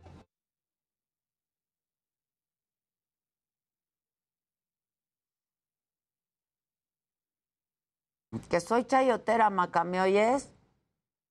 ¡Chayotera! Eso. ya no te está saliendo bien ahorita con tu... Con tu... ¡Chayotera! Es que con esto como que luego te sientes bien y luego mal, y, o sea, va y viene como el internet de, de la Ciudad de México, el mal. Pero ¿sabes qué? Que tú sí estás bien. ¡Chayotera! Exacto. Oye, pero si te tienes que ir a descansar, avisas. No, pues estoy sentada, mira, ni que anduviera corriendo. Yo estoy feliz de estar acá.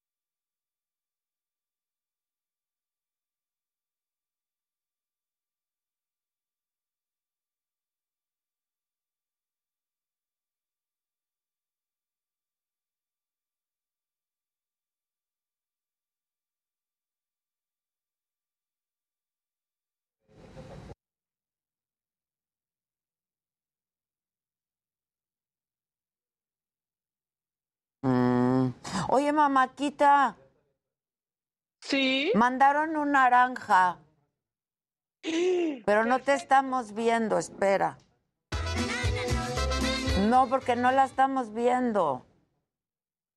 Claro que va a bailar, claro que va a bailar. Ahí estás, ahí estás. Ay, qué lindas tus manitas. Las manitas, las manitas. Es que cómo hace sus manitas. Libres, convencidos que todo es posible. Somos libres como el viento. Te amo, mamáquita.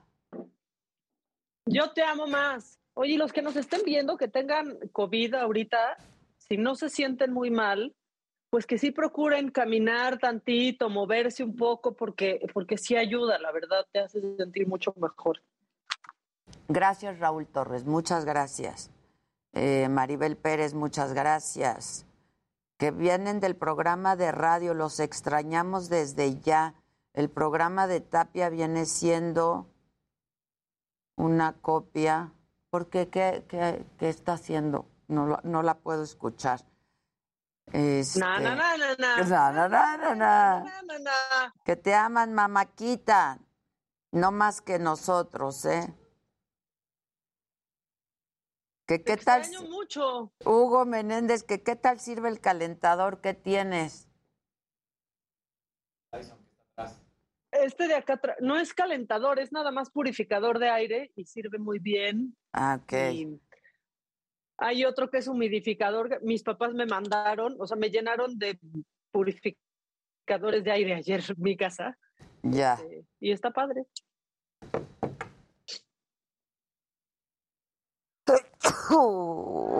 Uy, perdón, perdón. Perdón, perdón. ¿Fuiste tú? Ya no se puede ni estornudar. Sí, fui yo, mamajita, qué susto. Oigan, Vente, vente a mi casa, vente. gracias, Chucho Rosas, gracias. 10 segundos, oye.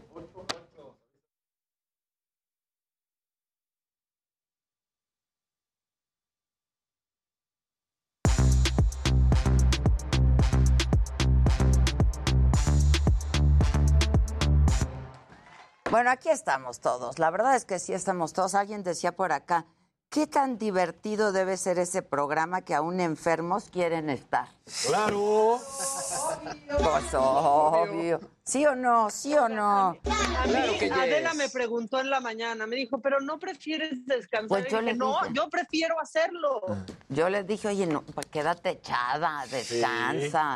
Pero, Pero ahí no. está al pie del cañón, Pues claro, pero es que no, nos divierte. Sí, Qué el- bonito. El, es. viernes, por ejemplo, este, mi esposa dijo, pues es el último programa de radio, ni modo que no lo escuche, ya ves que siempre he dicho. Ah, que no Lo puse, dijo, oye, está genial, me morí de la risa, está bien, ya te escuché. que Ah, no digas que no. ¿Ya ves? ¿Y ya te va a ver? o? Ay, Sí, nada más dijo, no puedo permitirme no escuchar el último. Pues sí, pues sí, nos dio tristecita No, pues el último programa. Gracias a la coneja, o sea, nos va a volver a ver cuando este se acabe. Sí. O sea, ya no nos vio nunca. Exacto. Ni hoy, por- ni hoy porque es tu cumpleaños te está viendo. No, no le gusta. Se pone nerviosa. Yo no, a mí no me gusta verme. A ¿eh? mí tampoco. Yo no me veo nada. O sea, no me gusta. A mí sí me, me monitorean. A ti te Sí, encanta. sí, ya, ya, Sí, ya sí, sabemos, ya sabemos. A Maca Sí, a también. ti te tienen. A te mí me que encanta. monitorear porque en un descuido dices que tu esposa tiene moquillo. Claro. Exacto. ¿Qué, qué trato es ese? Oigan, vamos rapidísimo con Israel Lorenzana. ¿A dónde andas, Israel? Buen día. Adela, muchísimas gracias. Un gusto saludarte esta mañana. Igual. Estoy ubicado exactamente afuera del número 135 de la calle de Cantil. Aquí es la colonia Jardines del Pedregal. Y es que continúan instalados los sellos de clausura que vinieron a colocar las autoridades del Instituto de Verificación Administrativa de la Ciudad de México y también de la Alcaldía Álvaro Obregón. Y es que, pues, aquí se llevaban a cabo actividades, fungían como gimnasio en una zona donde el predio solo puede ser de uso habitacional, por lo cual, bueno, pues los vecinos se quejaron y este gimnasio quedó totalmente clausurado hasta que las autoridades decidan y revisen, por supuesto, el estatus administrativo. En la fachada se pueden observar siete sellos de clausura y además en ellos eh, se puede eh, leer la advertencia de que el retiro o quebranto de los mismos se van a ser acreedores a una sanción que va desde los dos años hasta los siete años de prisión y además de 100 a 500 días eh, de multa. Las autoridades decidieron clausurarlo tras la denuncia de los vecinos y bueno, pues en ese sentido se había anunciado que hoy habría actividades pese a la clausura, cosa que bueno, pues hasta el momento no se ha llevado a cabo. Pues Adela, es la información que yo te tengo desde la zona de jardín. Comentábamos aquí, me decía Casarín, que llevaba muchos años funcionando así, ¿no? El gimnasio. Sí, fíjate que sí, Adela. De hecho, había Ballet Parking, era un gimnasio muy grande, pero bueno, pues después eh, de la denuncia vecinal, porque estacionaban vehículos, había mucho escándalo y además no contaban con los permisos necesarios, que es lo más importante. Bueno, pues las autoridades del INVEA decidieron venir a clausurarlo y ya serán precisamente ellas quienes decidan el estatus de este predio, que además el uso es totalmente de uso habitacional. Por eso se decidió llevarse Ya. a cabo esta clausura de la. Ya. Bueno, pues muchas gracias, Israel. Gracias y bu- pendiente. buen Hasta día. luego. Buen día. Una calle cerrada, esa, y al fondo era esa casa, y tenía más de tres décadas, ¿eh? O sea, funcionando como gimnasio. Ándale. ¿Y se llevaban los coches a dónde? Pues Tapaban toda la calle, Claro. toda la calle la tapaban, entonces por eso. los vecinos. claro. ¿Quién va a empezar? ¿Qué me tienen? Pues a ver, eh, la comediante Sofía Niño de Rivera se hizo muy viral hace unos días porque apareció en un podcast que se llama Dementes y en este podcast ella cuenta pues cómo se cómo terminó haciéndose comediante. Ella dice que antes de ser comediante trabajó en una agencia de publicidad y bueno, lo que se hizo viral se hizo viral una parte de esta entrevista en la que ella dice que a los 28 años ganaba 30 mil pesos y bueno, lo consideraba una miseria. Vamos a ver lo que dijo. Sofía Niño de Rivera. Es que también por eso me salí. Las agencias de publicidad Sí, pagan mal. terrible, terrible. Entonces yo, yo acababa ganando 30 mil pesos al mes, Ok. A los 28. a los 28. Ok. Nada mal, ¿no? Que nada mal. Es que también por eso me salí. Estándar. Las 30 agencias de mil pesos al mes a los pagan 28. Yo no terrible. Hay familias que ganan yo 6 mil pesos, ganando- o sea, que no me venga. A los 28. A los 28. Bueno, la compararon muchísimo con Samuel García. No sé si se acuerdan que una vez Samuel García también. Claro, que Que es un- su papá. El sueldito de 50. Claro. Que, que un Y cuando se lo llevaban al golf, que Eh, claro. sí, sí, sí, se ha aventado cada. Dijo que un sueldo de entre 40 y 50 Era un mal sueldo también. Vamos a recordar cómo lo dijo Samuel García, porque además se le fueron en Twitter con todo. Todo el mundo quiere saber en dónde trabajaban Samuel García y Sofía Niño de Rivera. Claro, hay ganando que ir. 30 mil O sea, pesos dices, al mes. ¿qué onda? Tenemos a. Samuel. Yo me he topado gente muy valiosa que viven con un sueldito de 40, 50 y son felices. Tienen para su familia, para su para las colegiaturas. Yo me he topado gente Oye, muy perdóname, valiosa pero un sueldo de 40, que viven 50 con mil pesos sueldo de 40, manches. en 50, México. Eso es no saber felices. de México era tener empatía con México, además. claro. O sea, ¿cómo No, dices no, que no. un sueldito 40 o 50? Sí. O la misma Sofía diciendo, ay no, miseria 30 mil. Yo creo que se estaba comparando con comediantes de Estados Unidos, Claro. ¿no? Pero pues es otra realidad y es otro país. Bueno, un- La gente que hace lo que hacemos nosotros en Estados Unidos pues también gana muchísimo, Muchísimo. dinero, son contratos millonarios, pero pues también es otro país. Pues así Sofía se hizo Y se la acabaron. Y en Twitter se la acabaron todo el mundo. Justamente, pues, ¿dónde trabajaba Sofía Niño de Rivera para ir a pedir trabajo? Claro. ¿No? Porque mucha gente, ¿quién gana 30 mil pesos al mes? Aquí por ahí, Los 28. por aquí alguien dice, este, 30 mil pesos en publicidad es muy poquito. La publicidad paga mucho dinero. Dependiendo a quién Dependiendo, y, de- y de- dependiendo de, quién se trate. entonces no es tan- Claro. no, no, si eres no, un es- es buen creativo sueldo. que propone campañas Era y etcétera, claro. te puede ir muy bien. Yo creo que pues estaba comenzando.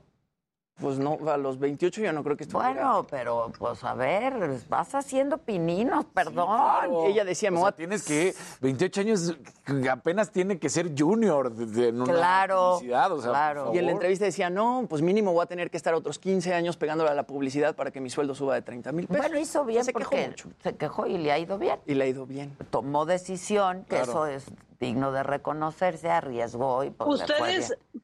Cuánto, cuánto ganaban a los, vein- a los 28 años? Yo tengo 28, Maca, Exacto. pero mejor Bueno, Mi no primer sueldo nada. fue de 5 mil pesos menos impuestos en una producción. a yo los creo- 28. No, ya, eh, eh, yo ahí tenía. Yo ganaba 23. mil, qui- mil quinientos quincenales. Digo, hace muchos años. Mi pero- primer sueldo aquí, no aquí en la, sino aquí en la tele, ya es como el- al que creo que a todos nos ha pasado, es hay muchos atrás, ¿eh? Ah, Entonces, sí, claro. o sea, aquí está para el taxi, para el camión y para lo que necesites. Claro, o sea, y- yo y- pagaba por trabajar. Sí, me costaba exacto, en trabajar. serio. Me costaba trabajar. Yo casi la neta. pagaba. Sí, la verdad es que sí. No, sí, a mí me costaba pagar, sin duda. Bueno, en fin, ¿qué más? Bueno, Pero bien por ella, porque le ha ido bien. Sí, y la polémica con Spotify sigue. Lo estuvimos platicando la semana pasada con todo este tema de el podcast de Joe Rogan, en el que, bueno, ha como esparcido información falsa acerca del COVID. Ya sabíamos que el rockero Neil Young, pues, quitó toda su su música de la plataforma, lo que, pues, básicamente le hizo perder el 60% de sus ganancias por streaming. Pero bueno, la afectación para Spotify está siendo peor. Y es que desde que se eliminó la música de Young, el valor de mercado de Spotify bajó en 2 mil millones de dólares y sus acciones cayeron en un 12%. Y bueno, ahora se sumaron Johnny Mitchell y Nils Lofgren, que él es guitarrista de Bruce Springsteen, y también ya pidieron que se baje toda su música del catálogo de Spotify. Todavía no la bajan, pero ya pidieron que se bajen. Porque y no se pueden pasar a Amazon o Apple, o sea, no, No. es que se vaya a desaparecer su música del streaming, se Y- pueden pasar a otra Y plataforma. justamente Apple Music ya está haciendo publicidad, este, agarrándose de, de- de que Neil Young ya no tiene su música en Spotify, y ellos están haciendo publicidad así de puedes escuchar a Neil Young en Apple Music. Entonces, ayer el CEO de Spotify, Daniel Eck, ya se pronunció al respecto. Hizo un comunicado en el que dice que se va a agregar un aviso de contenido al inicio de cualquier podcast que incluya conversaciones acerca del COVID. Este aviso de contenido va a conducir al público que escuche este tipo de podcasts a un centro de información COVID con datos científicos y académicos sobre la pandemia. Y bueno, resulta que ayer también el príncipe Harry y Meghan Markle, ellos tienen un acuerdo con Spotify por 25 millones de dólares para hacer contenido exclusivo para Spotify. También dijeron que si no hacen cambios en su plataforma, ellos también se van a bajar. ¡Wow! Y bueno, Meghan Markle y el príncipe Harry tienen un contrato de 25 millones de dólares, Joe Rogan uno de 100 millones de dólares. ¿Ven cómo es otro país? Sí, sí, no manches. Se les está diciendo. Se, se les está di, di. Pero a fin de cuentas, Spotify pues se sigue agarrando de Joe Rogan, por O sea, más siguen que prefiriendo a Joe Rogan por... Pues les deja, pues les deja. les deja.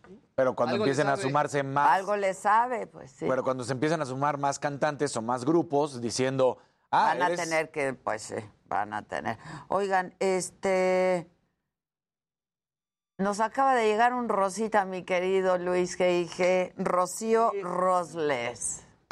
Listo, venga. No escucho, pero bueno. Ahí está, ahí está. ¿No escuchas? Ya. Imagínatelo. Está muy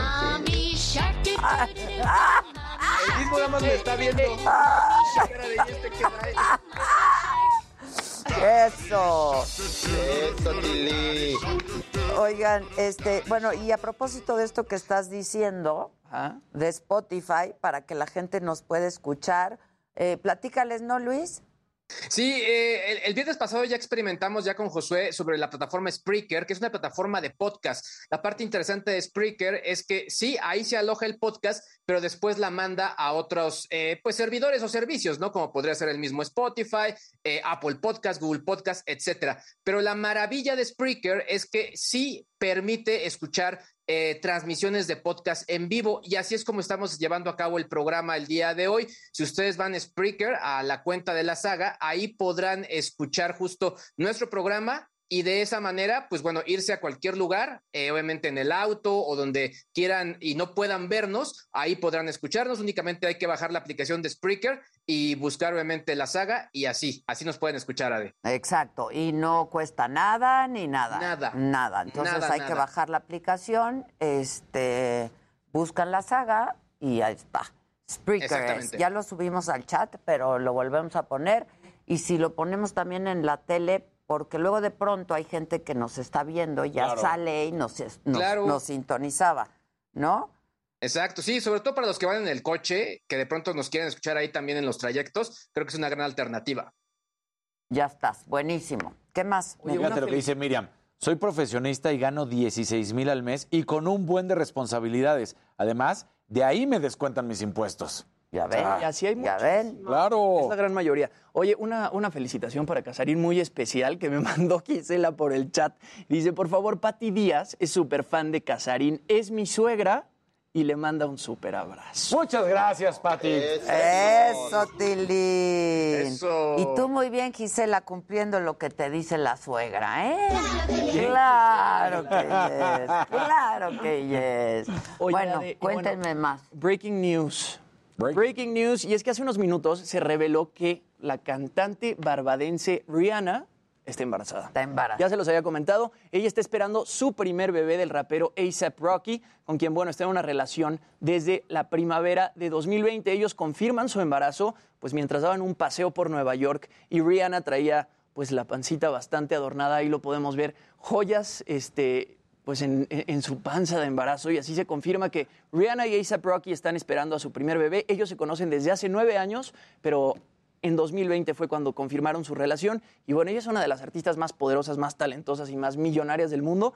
Eh, su fortuna está evaluada en 1.700 millones de dólares. Wow. Tiene nueve Grammys y ocho discos. Su último disco es Como Anti. empresaria le ha ido muy bien, ¿no? Porque Súper tiene bien. su marca. Tiene de- Fenty Beauty, que es una marca de Sí, de- cosméticos. Ajá. Ella es y de ropa. y- muy al estilo Kardashian, ella lo ha hecho Muy súper bien. bien. no solo en la música, sino también en muchas otras empresas. Se ha diversificado de la, la primera Rihanna que fuimos conociendo con su música más pop a cómo fue cambiando al R&B y todo lo demás, ¿no? Claro, su último álbum es Anti de 2016 y bueno, yo creo que más que el bebé, la gente está esperando que saque un nuevo disco, Sí, ya. porque ya se tardó en, en- en sacar eh, disco Rihanna, pero bueno, Rihanna está embarazada. No. Mi querida. Breaking news. Breaking muy news. bien.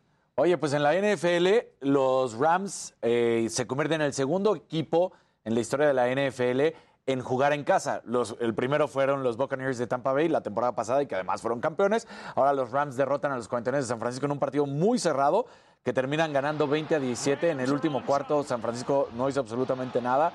Matthew Stafford logró la remontada con unos minutos finales y con esto ganan. Pero quien hizo pues la sorpresa mayúscula fueron los bengalíes de Cincinnati. Regresan a un Super Bowl después de 33 años. Derrotaron a los jefes de Kansas City 27 a 24. Así que está todo listo para el Super Bowl, que se va a jugar el 13 de febrero.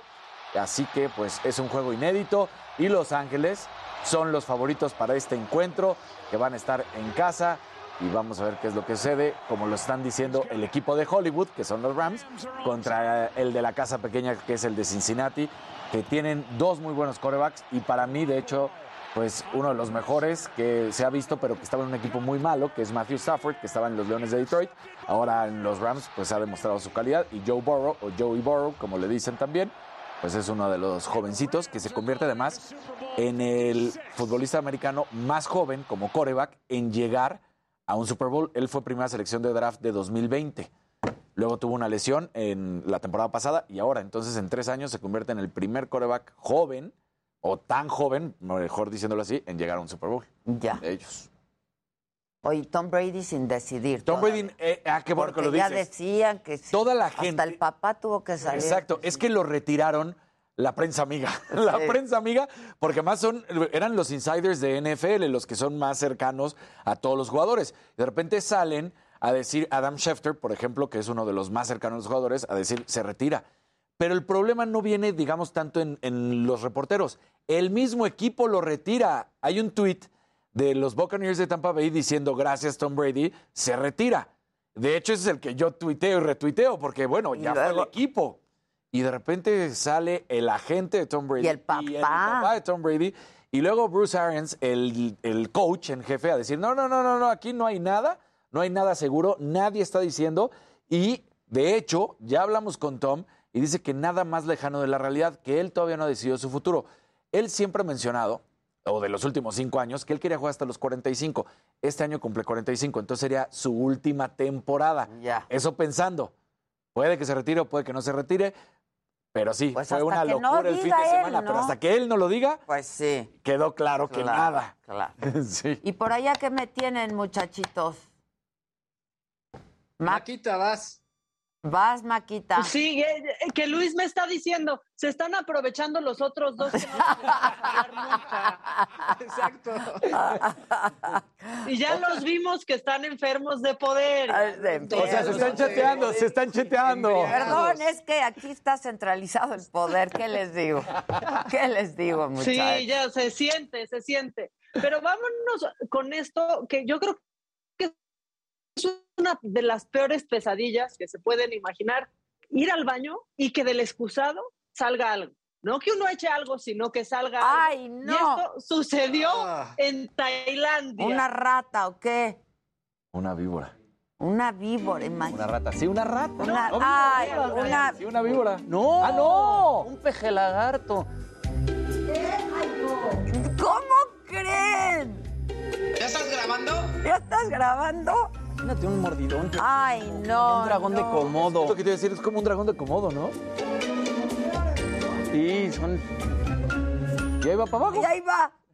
¡Ay, Maca! Y aquí, aquí con una. Ya, no, ya nadie va a querer ir al baño otra vez. Un pequeño cocodrilo que aventó. llorando. No. Imagínate. Sí vayan, pero chequen bien antes, porque esta ha sido una de mis pesadillas desde siempre. Como Sí. que siempre ha habido esa leyenda mía. urbana, ¿no? Estoy en un pocito. De que te Que puedas salen víboras y cosas así. Sí, sí, claro, claro. Que si la como rata, diría el que si el lagarto, que si la víbora, por favor, chequen bien dónde se andan sentando, esa es la moraleja. Pues, pues, güey, donde se puede. Que la araña, que... Bueno, ¿qué más? Oigan, y fíjense que la red descubrió a un ladrón bien, pero bien amable y con buenos modales. Esto sucedió en Puerto Vallarta, en la zona romántica, y entró a robar, pero pues no le dijo a la señorita, ándele todo lo que está en la caja. Él, como si fuera a hacer un retiro en efectivo, dijo, necesito mil pesos. Bueno, fue decente. Mil pesos, por favor. Por favor. Te pido, por favor. Y pide, por favor, está decente el muchacho.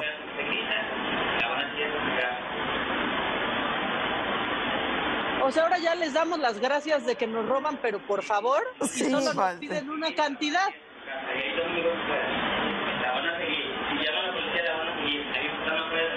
¿Qué le está diciendo? Yo no alcanzo a escuchar. Le está diciendo mil pesos, por favor. Deme mil pesos, por favor. Y trae Híjole. algo en la mano. No Una cantidad exacta, como Eh, si fuera el cajero automático. se Exacto. agradece. Se agradece. Y lo pide por favor y da las gracias. La educación antes que nada. Claro.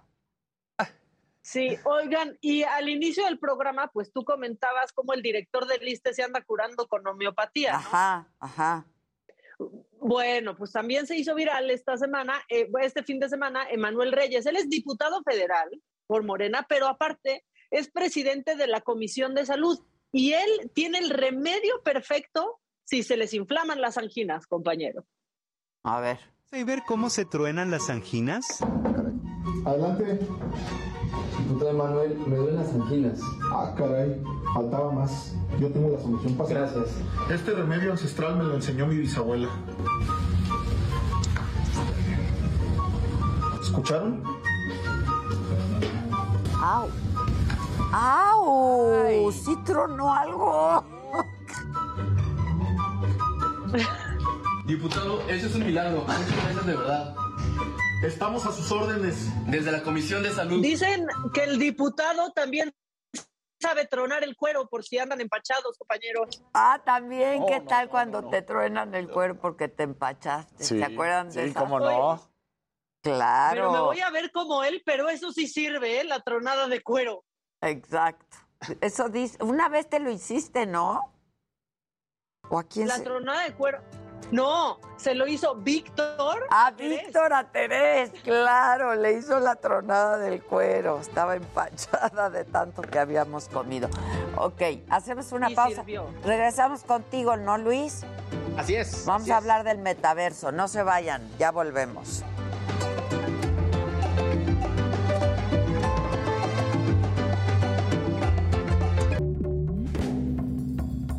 Heraldo Media Group. Somos la plataforma informativa con más influencia en el país. Más de 90 estaciones de radio. Televisión con cobertura nacional e internacional.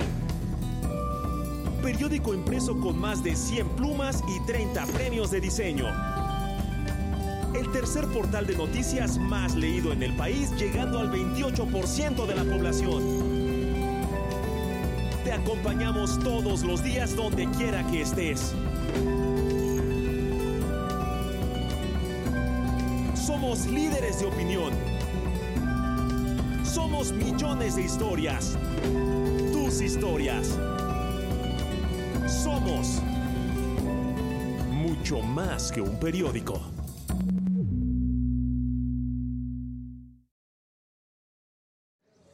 Dental Dr. Alfonso Aces Caso, especialista en prótesis fija dental y rehabilitación oral. Además, implantología, prótesis removible, dentaduras completas, reparaciones urgentes, jackets, carillas y coronas de porcelana, limpieza con ultrasonido, parodoncia, dientes con movilidad y cirugía de muelas del juicio. Contamos con laboratorio dental propio y estacionamiento. Estamos en Altamirano número 104, Colonia San Rafael, Ciudad de México.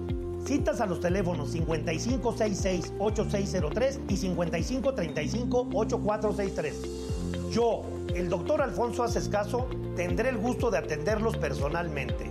Aquí nos vemos. De la familia Jade Cook llega a tu cocina el más completo set de alta gama y máximo lujo. Jade Chef. Es el kit de lujo de Jade Cook. Es un set de 10 piezas mucho más profesionales. No guardan olores ni sabores, fácil de lavar, mangos de acero inoxidable que aparte no están atornillados, están remachados. No se le van a caer ni se van a... ¿Quién debería bailar Tráiganse ah, con, con azules y con rojos? Porque son los extremos. Yo aquí hundiéndote, ¿verdad? Sí, sí, exactamente. Pero ya ves que luego nos decepciona con sus bailes, Luis. Rosana me dice, Casarín, te trueno el cuero. ¿Cuáles comerciales están pasando? No Ah. entiendo. Eso sí.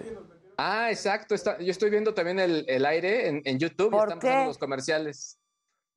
Ah, fue un error de cabina. Una disculpa.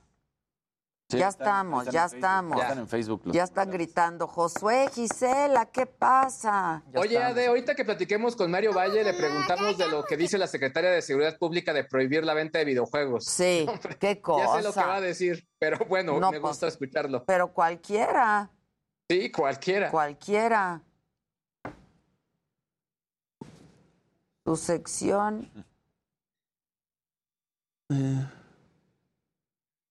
Adela sí lee los mensajes de su audiencia, sí. Pues todos le. le- Dice, su sección ya siéntese señora, que se siente como el macabrabón. Usaron insert el ya siéntese señora.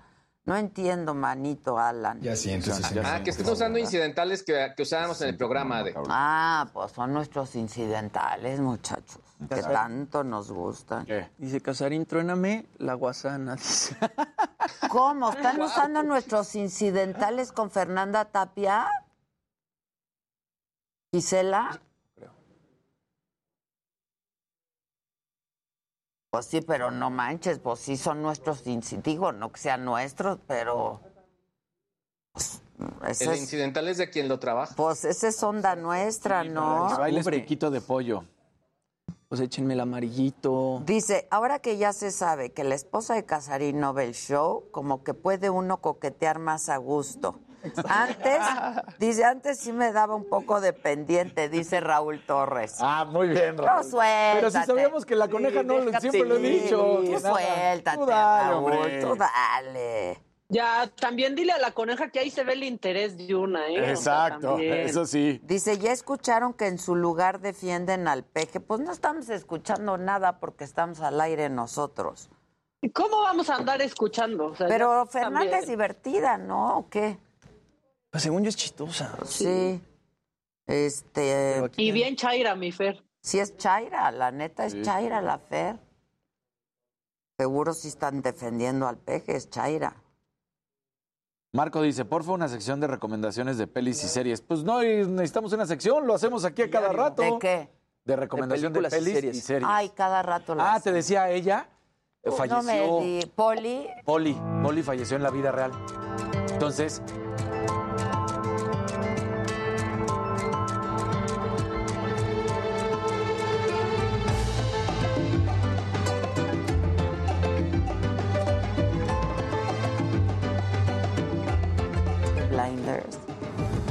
Este, ya estamos de regreso para quienes nos siguen en la televisión. Es que estábamos platicando aquí de, de la serie Peaky Blinders que me tiene a mí. Pero yo empecé desde la temporada 1 porque no, no, es- la había visto. es una locura. Pero a mí me fascina. Me Sí, sí, enca- sí. Bueno, me enamoré de ese cuate. Sí, es que el personaje de Killian Murphy, y además tiene muchas cosas, eh, sí está basado en algunos hechos reales, no es totalmente claro, pero sí tú buscas. Bueno, y pues es viene- la época, es la claro. pero está espectacular y conforme vayas avanzando vas a ir viendo esas cosas que Del sucedieron. contrabando de alcohol y Exacto. ¿no? Traficando A ahí alcohol. y- Es la que se convirtió en mi serie favorita. Está increíble. Está Yo fui a ver El Callejón de las Almas Perdidas. ¿Qué tal? De Guillermo del Toro, el viernes pasado. Está muy buena. Kate Blanchett extraordinaria, Bradley Cooper extraordinario, pero dura dos horas y veinte. Y la Está verdad, larga. está larga y está un poquito lento el principio, pero el final es una locura. Toda la película vale por el final y además está muy bien ambientada en los años 40. Bueno, En- del toro. Sí, no, es que cuando no, quieren Guillermo cumplir nada más con el tiempo, en vez de decir, pues ni modo, si es una película de una hora cuarenta, pues es de una cu- hora sí. cuarenta, no pasa nada. Pues sí. Se están extendiendo. Mandaron un verdecito, pero creo que el verdecito no es para nadie, ¿verdad? Ahí está el No. amarillito. Y ahí está el Ahí amarillito. está el amarillito. Ve, baila mi hermoso Jimmy, dice Maribel Pérez. Ah, es cumbia. Ah, es la de la dama. la de la dama. Pero ahí me subo de cuadro. ahí Don Ramón bailando. La bicicleta. Es que no me veo. Aerobics, Es la de la bicicleta. La patada. La patada La patada bicicletera. Sí. No es sotilín, ¿cómo de que no? ¿Cómo que no? Bueno, vas Luis Geige. Oye, Ade, pues bueno, creo que aquí hemos hablado muchísimo de todo el tema del metaverso y todo lo que está pasando, pero creo que una de las personas que más sabe de este tema y que sobre todo creo que es uno de los eh, principales exponentes de la cultura digital en el país es Mario Valle. Él es ex ejecutivo de distintas compañías, fundador de las primeras revistas y publicaciones del mundo de la eh, tecnología y y cultura digital. Y pues bueno, fue que eh, lo invitamos para que nos cuente y nos hable sobre todo de las posibilidades y de lo que él mismo está haciendo con todo el tema de mm, el metaverso y las posibilidades del VR. Mario.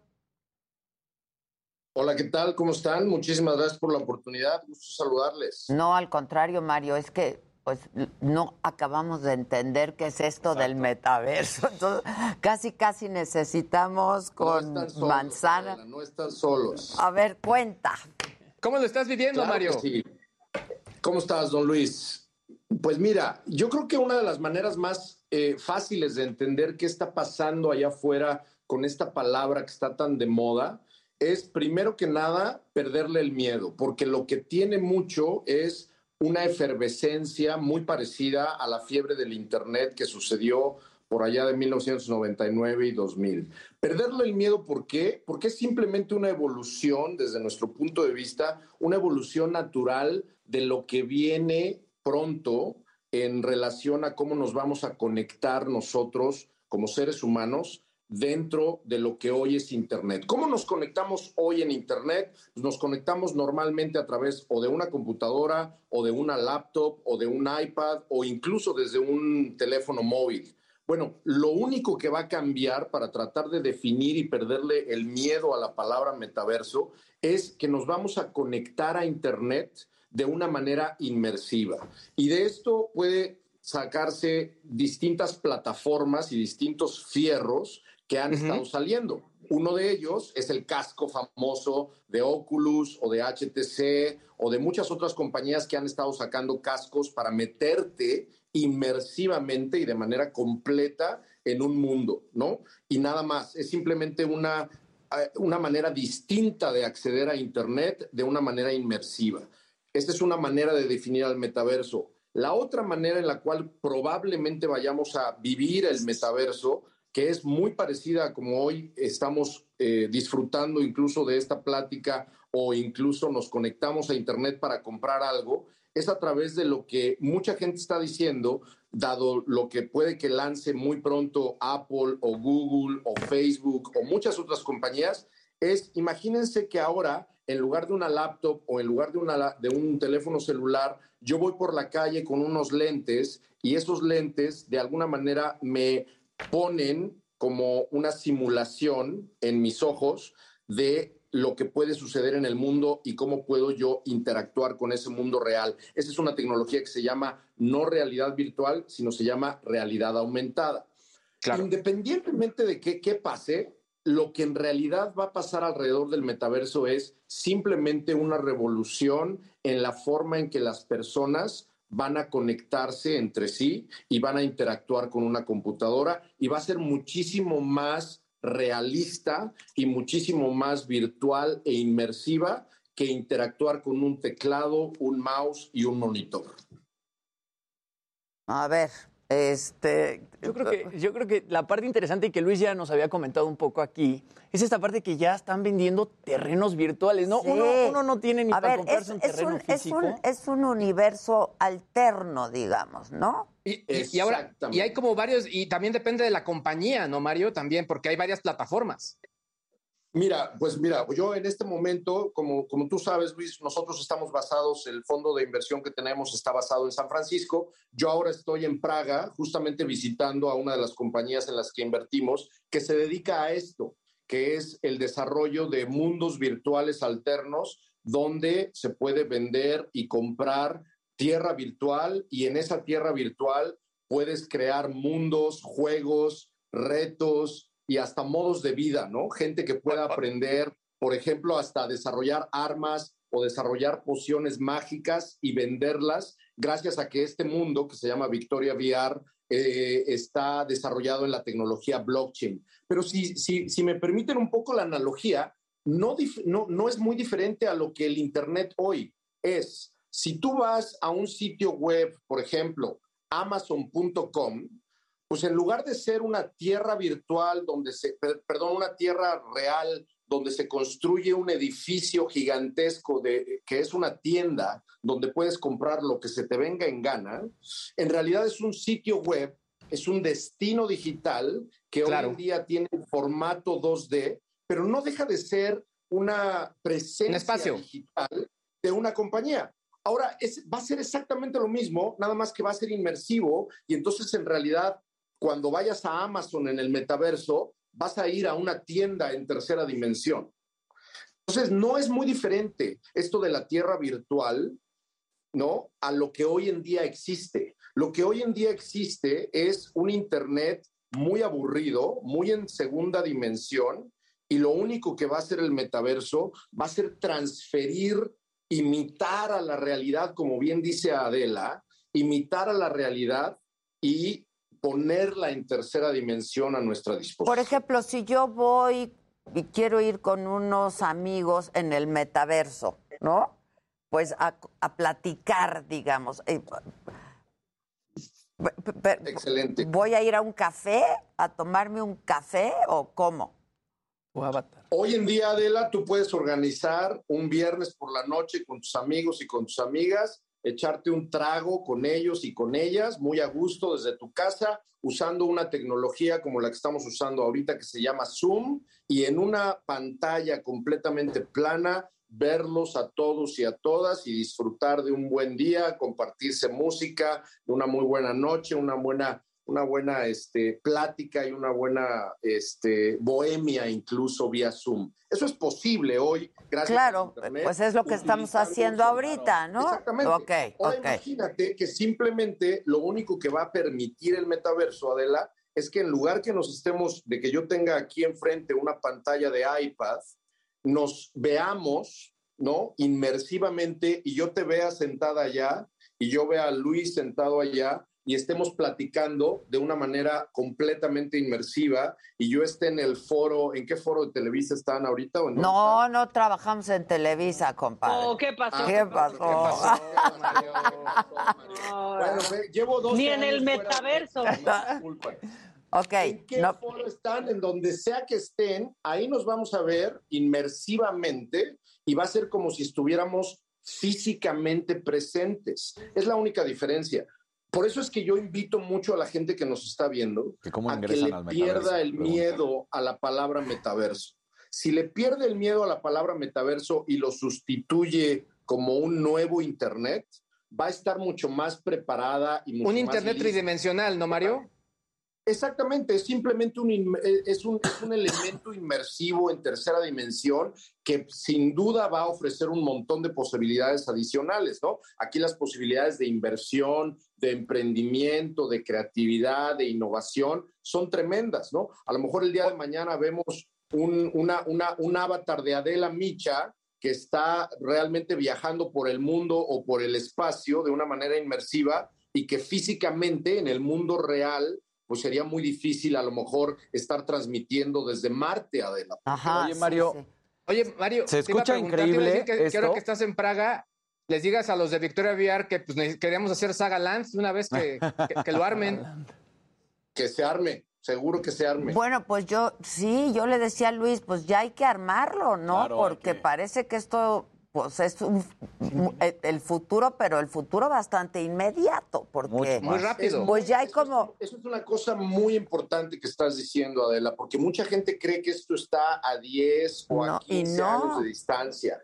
Y lo que estamos viviendo, yo platicaba hace un rato en una junta, que lo que estamos viviendo es, imagínense que estamos viviendo una época parecida a la que vivimos con los Blackberries y los Treos y los Palm Pilots, cuando decíamos, uy, no, cuando podamos jugar videojuegos de una manera real en nuestro teléfono o cuando podemos vea- ver, eh, cuando podamos verdaderamente ver una experiencia en video en nuestro teléfono, pues faltan como 10 años. ¿Qué pasó? Que dos años después se lanzó el iPhone y cambió por completo al mundo, dos años después. Entonces, estamos más cerca de lo que creemos eh, de vivir una revolución de cómputo similar a la que vivimos en 2007, 2008 con los smartphones. Entonces, más vale estar listos, sea lo que sea lo que te dediques, donde sea que trabajes, eh, tengas o no tengas que ver con tecnología, estar listo y lista para la nueva ola de tecnología. ahora, ¿cómo,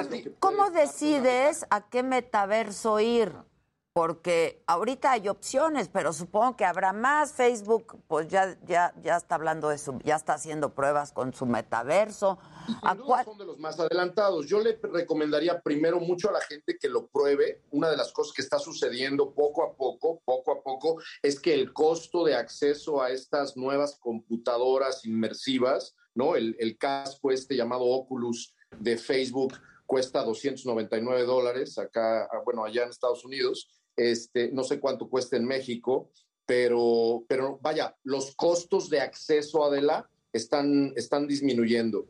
En donde sea que entres, a cualquier metaverso que entres, por ejemplo, Victoria VR va a estar disponible en móviles, va a estar disponible en computadoras, etcétera, pero no es nada más eh, eh, el hecho de a cuál metaverso entres, porque es como preguntar, ¿se acuerdan de América Online y de CompuServe y de Prodigy, que eran como Sí. servicio, AOL. que trataban, que trataban un poco como de englobar toda una experiencia de Internet? Al final de la historia, lo que va a suceder es que Internet va a ser uno solo. El metaverso va a ser uno solo y va a platicar entre sí. Ah, ok, Entonces, claro, claro, no importa dónde entren, es más bien, entren ya, pruébenlo ya. Si son desarrolladores o les gusta la programación o les gusta la creatividad en tercera dimensión, métanse a entender qué es, por ejemplo, un Real Engine, Unity, que son las herramientas que le está permitiendo a muchísima gente desarrollar estos mundos. Yo creo que se vienen cosas bien interesantes, no solamente para los usuarios, sino los desarrolladores y las desarrolladoras que me están escuchando y que me están viendo. Yo creo que tienen una oportunidad muy grande porque viene una revolución que es parecida a un nuevo Gold Rush, ¿no? A, un nuevo, a una nueva revolución tipo Internet.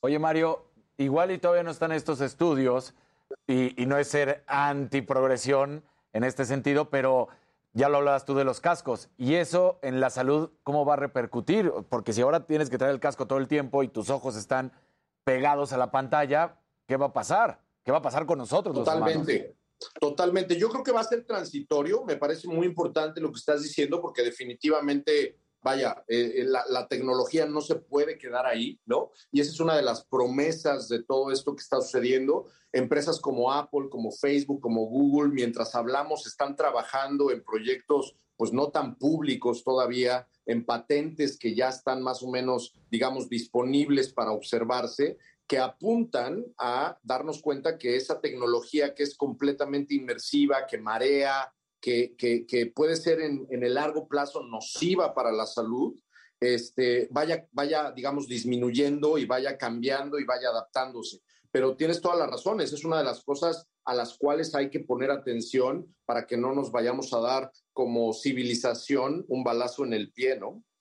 Oye, Mario, como empresas, ¿qué tenemos que hacer para entrarle? O sea, tengo que contratar un, un, un desarrollador especial. ¿Por dónde arrancamos? Esa es una pregunta buenísima, buenísima. Yo creo que la, hay dos maneras de acercarse a esta oportunidad. Y por eso es que la primera que quiero mencionar tiene que ver mucho con lo que decía al principio de perderle el miedo a este tema, ¿no? Y eso es un tema de mentalidad, de, de, de como se dice en inglés, un tema de mindset. ¿A qué me estoy refiriendo? Estar abiertos completamente a que esto verdaderamente puede ser la nueva revolución tecnológica a través de la cual vamos a estar intercambiando eh, y, e interactuando con una computadora o con otras personas. Si nosotros tenemos esa apertura, vamos a estar muy listos y muy listas para lo segundo que quiero decir, que efectivamente está muy relacionado con esto último que estabas diciendo, que es de manera muy pragmática ponernos a aprender a desarrollar en tercera dimensión aplicaciones de realidad virtual, empezar a entender cuáles son las aplicaciones y los lenguajes de programación que funcionan con esa tecnología que hemos escuchado porque escuchamos en las noticias del fenómeno Pokémon Go, pero que se llama realidad aumentada. Que nos pongamos a probar un Oculus ya y entendamos desde nuestro punto de vista, cualquiera que sea nuestra empresa, que entendamos cómo funciona un Oculus, cómo funciona ¿Tienes un uno HTC. por ahí? Perdón, Mario. ¿tienes... No, lo te, no, no, tengo la mano, ah, ir okay. corriendo por uno, pero está medio lejos. Estoy ahorita aquí en una sala de juntas. Okay. Pero vaya, todo el mundo lo conoce, este casco, este casco que es medio, medio, medio grandote y pesado todavía. Pero creo que la tecnología de la se va a ir eh, poniendo cada vez más amistosa. El punto es actuar en esas dos avenidas. Uno, perderle el miedo a la palabra y realmente estar muy abiertos y abiertas a qué podemos hacer alrededor del metaverso. Y número dos, entenderle desde una perspectiva creativa y técnica. ¿Cuántas y horas eso, pasas, Mario, tú en el metaverso, por ejemplo? De hecho, Adela, tú no estás viendo a Mario en la vida real, estás viendo a mi avatar en este momento. Estoy transmitiendo esto desde el mundo, no es cierto, te estoy bromeando. Ay, sí, yo...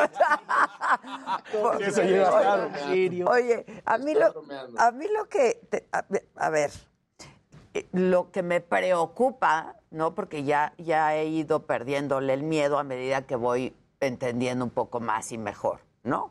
¿Qué me preocupa? Que de pronto la gente vamos a pasar más rato en el metaverso que en nuestra realidad. Y entonces, este, pues vamos a perder eh, esta cosa de las sensaciones, de los sentimientos, de, de lo que es estar cerca de otra persona, ¿no?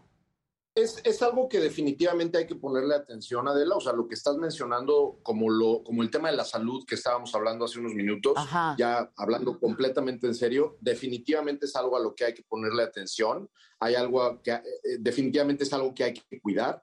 Pero al mismo tiempo, Adela, hay que recordar que hoy día es como preguntar cuánto tiempo pasamos en Internet, cuánto tiempo pasamos en nuestros teléfonos celulares, cuánto tiempo pasamos conectados en línea de una u otra manera, en redes sociales, texteando con la familia. Es decir, la realidad es que hoy en día el uso de Internet y el uso de nuevas tecnologías como los smartphones se ha convertido en una extensión que sí, desde el punto de vista negativo, para muchas personas se ha convertido en una adicción y en una cosa muy negativa que los lleva incluso hasta niveles de depresión. Pero por otro lado, Adela, lo cierto es que Internet, para ti, para tu equipo, a la hora de interactuar con la familia, de estar cerca de los seres queridos que tienes lejos físicamente, pues la tecnología se convierte en una herramienta sumamente positiva. Sí, Entonces, yo aquí, yo aquí creo, estoy convencido de que la tecnología siempre, históricamente, nos demuestra que es moralmente neutral y que en realidad quienes somos los responsables de usarla positiva o Pues negativamente. Es una herramienta más, es una herramienta, claro. No, y tendrán que ir aumentando también la, la conciencia sobre usos de control parental, digamos, el exceso, todo ese tipo de controles total. que de pronto como que se han perdido de vista, que también hay que tenerlos en cuenta. Ahora, yo puedo ser un pollo, ¿no? Por ejemplo, en mi avatar, Puede ser lo que pero quieras, no esa puedo ser yo, promesas. no puedo ser yo. También.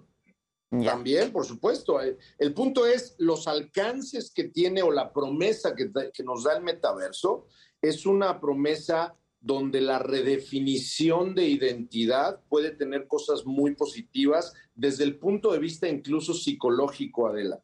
Hay estudios que además tocan a la parte, como tú sabes, yo tengo 23 años de experiencia en videojuegos y hay estudios académicos y, y científicos que demuestran que los videojuegos tienen características de empatía y de reconfiguración de la identidad sumamente positivos para la, para la autoestima. Pues sí, porque Entonces, eres una- incluyente, ¿no? una de las promesas del metaverso es verdaderamente encontrar una plataforma digital que te ayude a ser la mejor versión de ti mismo. Claro, y puede ser quien quiera ser, quien siempre Claro, hayas quien querido quiera. ser, ¿no?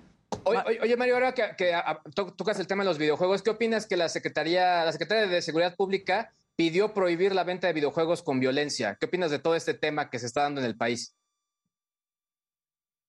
Este, a ver, ¿quieres que te corresponda políticamente correcto? No, políticamente pues, correcto? la neta, no. Nunca. Yo creo que este gobierno eh, de México específicamente no entiende 20 mil cosas y una de las cosas que no entiende es definitivamente la oportunidad que hay desde el punto de vista de inversión, de desarrollo, de creación de empleos y de riqueza como país, de incorporar, ya no digas tú a los videojuegos, sino a estas nuevas tecnologías inmersivas, ¿no? Yo creo que están dando bandazos desde muchos, desde muchas perspectivas y desde muchas este, aristas, y eso ya es una opinión que, que- tiene que ver con otros temas de los cuales ahorita no, no toca hablar.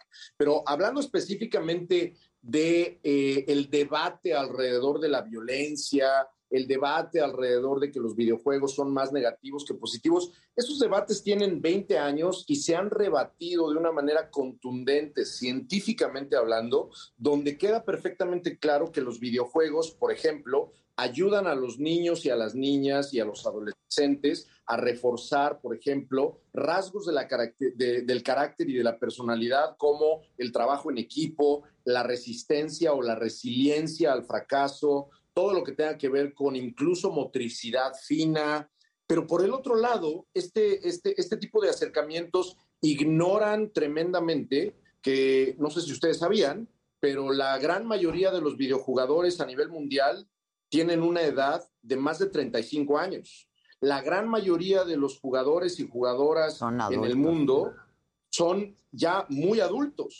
Eh, más del, ay, vaya, para terminar pronto, hay más mujeres mayores de 18 años jugando videojuegos que hombres menores de 18 años jugando videojuegos en el mundo. Ah. Entonces, es, es, es, es, es como una, es un mito, ¿no? Yo ya efectivamente me di por vencido este, con, los acercamientos como los de este gobierno que piensan que los videojuegos este, lo único que saben es eh, acrecentar la violencia, porque es una gran ignorancia, ¿no? Y al contrario, creo que estamos perdiendo de vista una oportunidad en muchísimas aristas sociales, culturales, de emprendimiento, de inversión, de creación de empleo.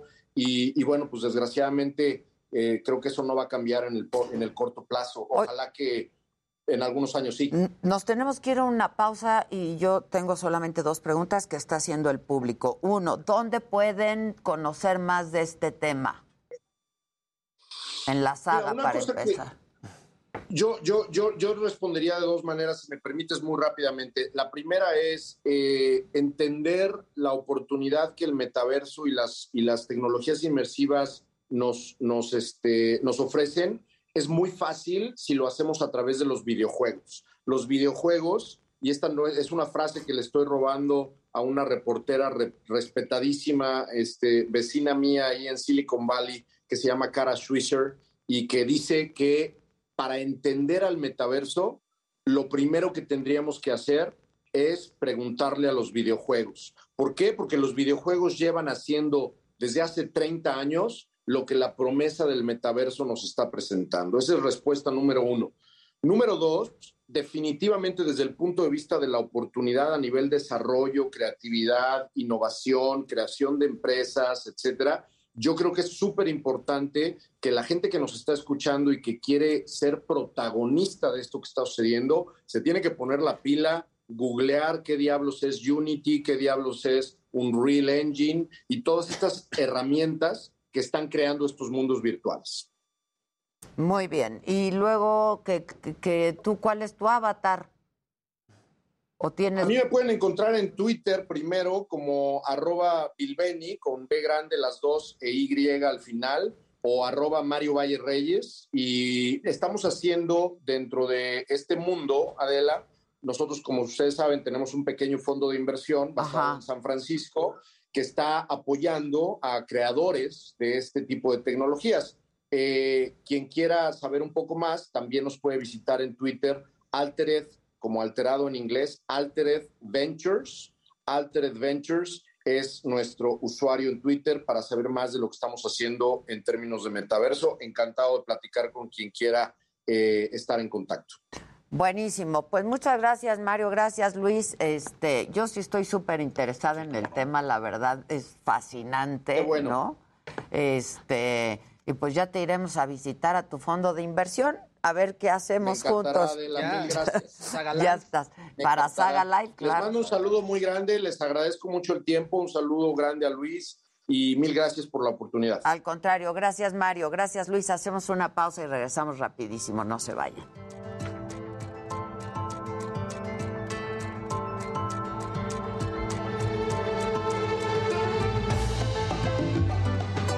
El más...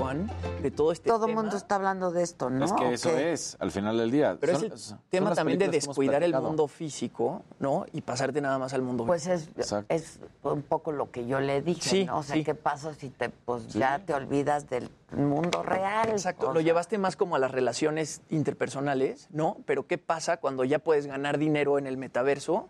ya descuidas tu casa, ya descuidas todo porque tienes tu casa virtual. Todo va a ser ahí. Sí. Todo va a ser ahí. Exacto. Está cañón. Yo sí creo que todo va a Son ser lo, ahí. lo que platicábamos, esa de Ready Player One y también la otra película de Bruce Willis, en la que, ¿te acuerdas que ellos ya son todos viejos, pero sus monos que salen, porque Los esos sí son... No, porque esos no son avatares per se, este, son robots que salen y que tienen tu imagen de cuando tenías, por ejemplo, 30 años. Entonces, Ah. ellos, la gente está encerrada en su casa, descuidada, y se conectan a este como robot que sale y vive la vida. Pero ellos están encerrados en su casa. Es que, a ver, pero tiene razón él, porque, oigan, mandaron verdecitos, ¿eh?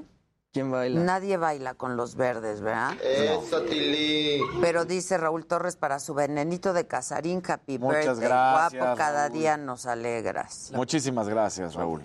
Este. Ay, la gente enojada con Mario. Ya, por favor, es un mexicano exitoso en Silicon Valley, pero ¿por qué son así? Pues sí. Ay, de veras. Siguen reportando del uso de incidentales. ¿Allá? Gisela, ¿ya checaste lo de los incidentales? Aló, aló. Aló, aló.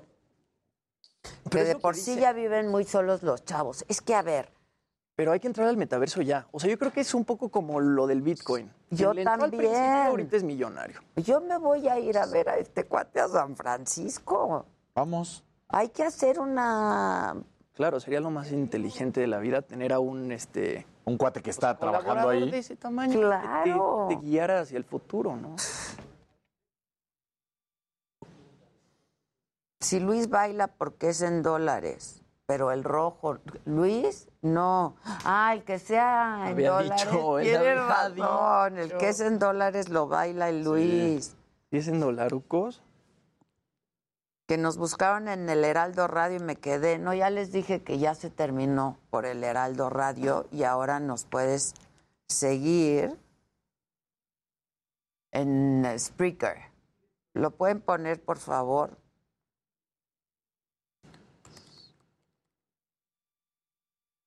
Lucía dice, tengo una amiga que se divorció porque se hizo adicta a los videojuegos. Aguas con eso. Sí, es que dice, lo que Mario dijo fue que también se tienen que mediar el uso, dice Luis, de la tecnología para que no sea excesivo. Es que, a ver, otra vez, ¿no? Como en todo. Sí, o todo. sea, ¿cuántas horas pasas en esto? Claro. ¿Cuántas horas pasas en los videojuegos? Son, son herramientas, tú decides cuánto. Pero si Y a fin de la cuentas- chamba va a estar ahí también, está increíble. Y a fin de cuentas es lo que decía, va a ser un asistente en tu vida, ¿no? Vas a traer quizá los lentes y te va a decir, aquí a la derecha hay un café. ¡Claro! O justo lo que decíamos de Walmart, que traías los lentes puestos y agarrabas, no sé, un queso y te decía, este queso va bien con este vino de acá y te lo señalaba. O sea, Pues está ese tipo de cosas padrísimo. están padres.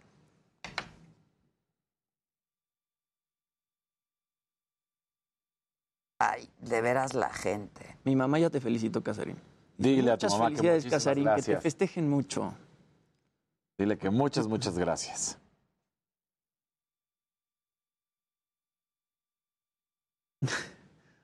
Dice Virginia, yo soy muy adicta a Pac-Man desde los ochentas y pude equilibrar todo lo demás. Muy bien, Virginia. Pues sí. ¿Qué hacemos? ¿Qué hace? Nada más que no usen nuestros incidentales, Exacto. ¿no?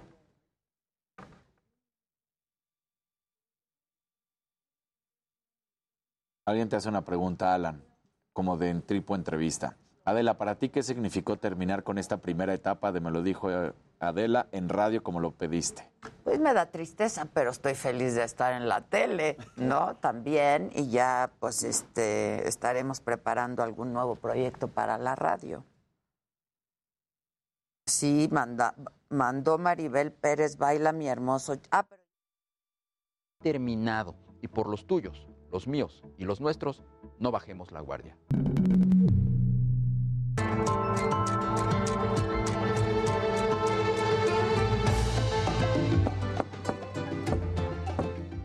Ya estamos para enlazarnos con nuestros invitados.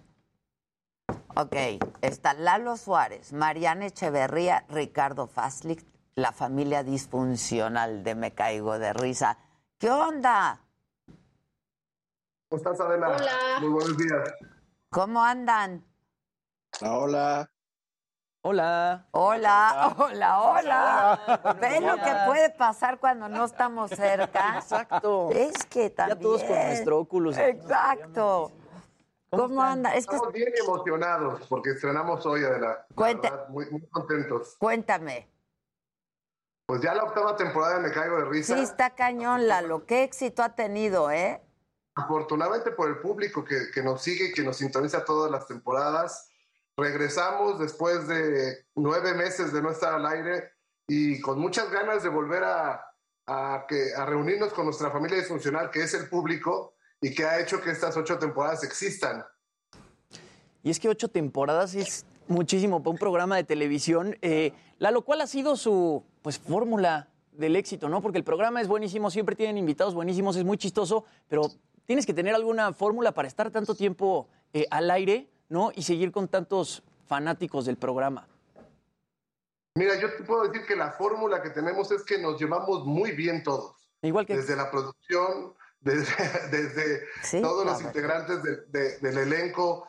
So- nos hemos vuelto una familia muy disfuncional, definitivamente, pero esto creo que se permea del otro lado de, de la pantalla y la gente se ha vuelto familia nuestra también. Entonces se reúnen en su casa, en familia, frente al televisor, como hace muchos años no se daba. Y ahora pues nos adoptan también como parte de ellos, ¿no? Entonces somos su familia, ellos son nuestra familia. Y creo que ese es el éxito, eh, el llevar toda una sinergia eh, positiva y con siempre tratar de renovarnos, ¿no? Con juegos nuevos, con, con eh, el- elementos nuevos de, de la familia disfuncional, que en este caso no tenemos a nadie nuevo, pero regresan todos los que alguna vez estuvieron con nosotros, van a estar eh, de base en esta octava temporada. Y creo que, pues eso yo creo que puede ser el secreto, ¿no? El compromiso y la buena onda de todos.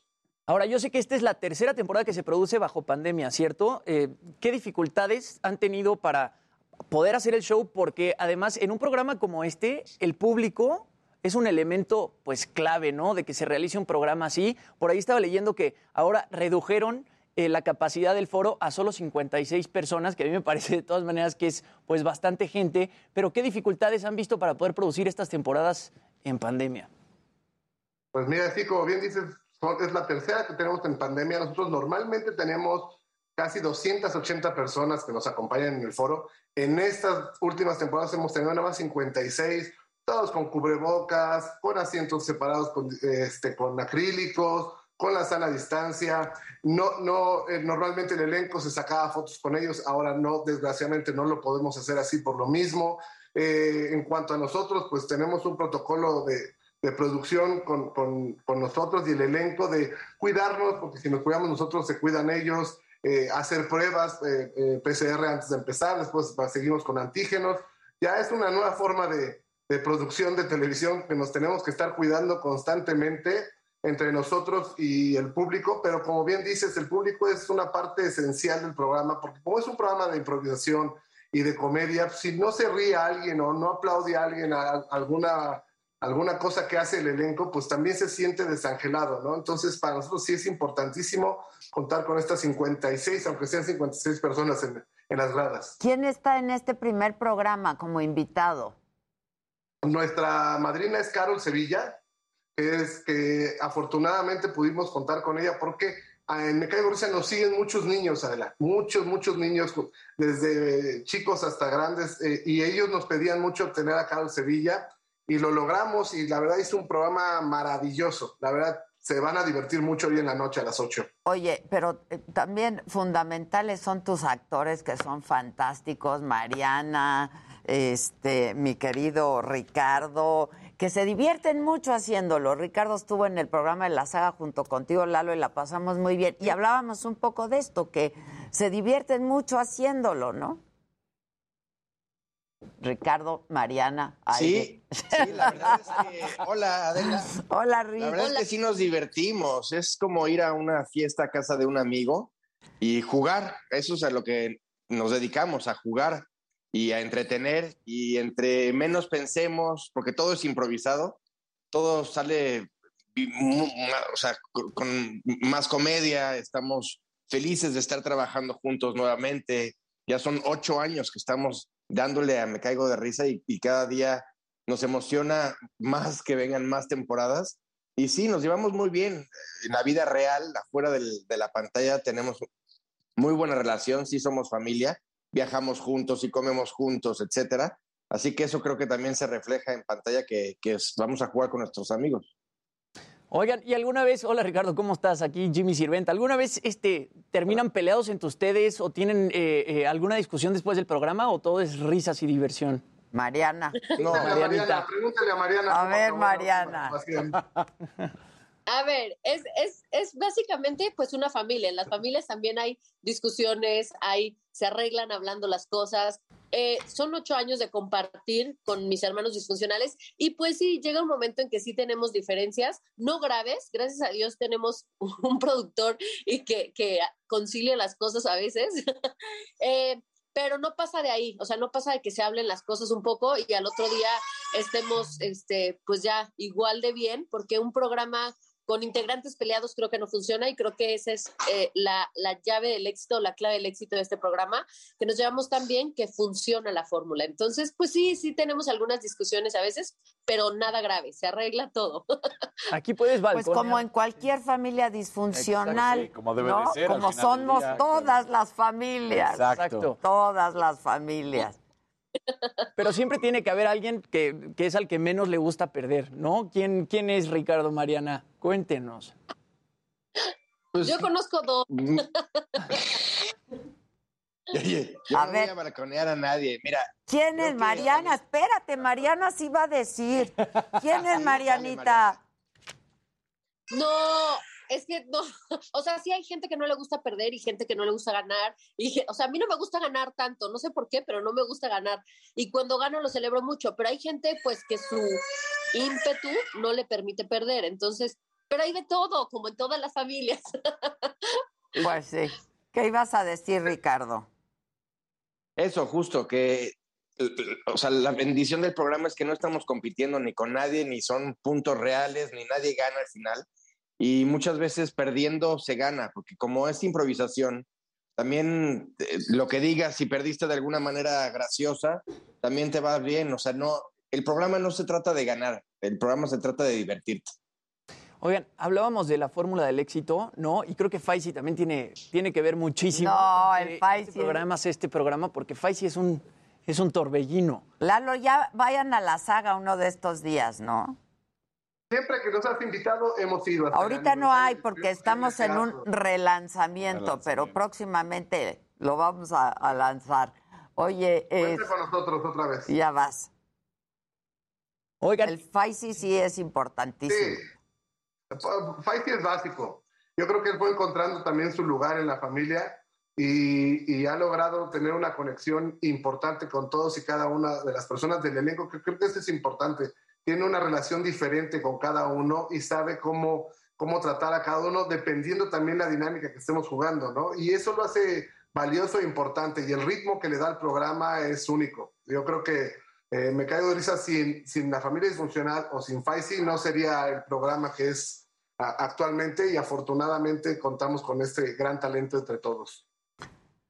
Oye, este, ¿cuántos han grabado ya de esta temporada, Lalo? ¿O ya están todos grabados? No, no, no, estamos pegados al aire. Ah, están pegados a estrenamos la... el- Hoy estrenamos el uno y hemos grabado cuatro. Ok, ok, ok, ok. ¿Y cuántos van a ser en la temporada? La idea eh, primaria es que sean 35. Ah, Más, más grabar otros seis especiales para el Canal de las Estrellas, como fue el año pasado, que hicimos seis galas para los domingos. La, la idea es hacer otras seis galas también. ok. Bueno, entonces, hoy se estrena, ¿a qué hora, dónde, etcétera? Adelante, Mariana, tú lo vendes mejor. Eh, los esperamos el día de hoy a las 8 de la noche por Canal 5. eh, en punto de las 8, porque nosotros empezamos súper puntuales. Va a haber juegos nuevos, vamos a estrenar juegos nuevos, eh, va a haber mucha diversión. Creo que eh, traemos mucha energía después de un año de no grabar. Entonces, nos vemos en punto de las 8 por Canal 5. Bueno, pues ya está, los vamos a ver para caernos de risa con todos ustedes. Por aquí la gente, la banda está diciendo, ya los extrañaba, qué bueno que ya están de regreso. ¿Fueron cuánto tiempo fuera? ¿Nueve meses? Nueve meses a la que no lo hicimos. Todo una gestación, toda una gestación. claro. Supongo que están Claro. felices. Ya se nos fue Marianita. Ricardo, gracias. Lalo, como siempre, tú haces, creo que tú solamente haces proyectos exitosos y eso se debe, pues es la verdad, eh, has participado de proyectos súper exitosos y se debe al trabajo, no a la disciplina y estar viendo cómo innovar y qué nuevas propuestas hacer. Y una de ellas es Me Caigo de Risa. Los veo esta noche, pues. Por favor. Besos, Muy- besos, Besos a los tres. Gracias, muchas gracias. Oigan, este, ¿no ibas a ser telefonista? Pues yo aquí apuntadísimo. ¿Qué- qué pasó? Márquele. Márquele, Márquele, márquele. llame ya. Que aparezca el QR. ¿Dónde está el QR? En chinga, en chinga, en chinga. Tenemos En unos chinga, en minutos. chinga, en Que le fue a dar de comer a su bebé, dice Ah, con razón. Sí, se escuchaba. Sí, se estaba escuchando. claro, bebé. claro. Oigan, y tenemos 10, ¿qué son? 10 pases dobles, ¿verdad, Gis? Eso, Tilín. Eso, Tilín. 10 pases dobles para el concierto de Ángel Aguilar el próximo 18 de febrero en la Arena Ciudad de México. A quienes nos manden ahorita o mañana, porque ya no hay mucho tiempo, un video cantando alguna canción de Ángel- de Ángela. Este, y tenemos una sorpresa también mm, para todos ustedes un poco más adelante. Pero si me mandan videos ahorita cantando una canción de Ángela, tienen su boleto. ¿Quién? Sí, diga buenos días. Esto me lo dijo Adela, ¿con quién quiere hablar? Buenos días. Buenos días. Hola. Buenos días. Pon el speaker. Ahí está. Buenos días. Buenos días. Verdadero amor de Adela. Dan. Ay, Dante, ¿cómo estás, mi Dante? Hola, ¿cómo estás? Muy bien, ¿y tú? ¿Dónde andas? Dejé de trabajar para poderte ver aquí en mi casa. Eso, Dante. Pero ya, pero ya vete a chambear. Vete a rodar por ahí. No, ahorita que termine el programa ya me voy a chambear. Ya estás, muy bien. Qué bueno, me da tanto gusto que nos sigas también por la tele ahora. Pues sí, ya que por la radio puedo. Ya sé, pero fuiste uno de nuestros primeros radioescuchas y te quiero mucho. Yo también te quiero y ojalá que un día te pueda yo conocer. Pues nada más que vengas por tu Claro, voto. El voto Cuando ya el vengas, voto. ya Pero avísanos, no puedes Sí, caer así nada nada más más. llegas, pues no te dejan entrar. No, nada más dígame cuándo llego. Este, ¿cuándo viene Javi? Es que ahorita por el por el COVID no está viniendo. desde- ajá, lo está lo estamos haciendo a distancia, pero te avisamos, ¿no? Me avisan. Ya estás, Dante.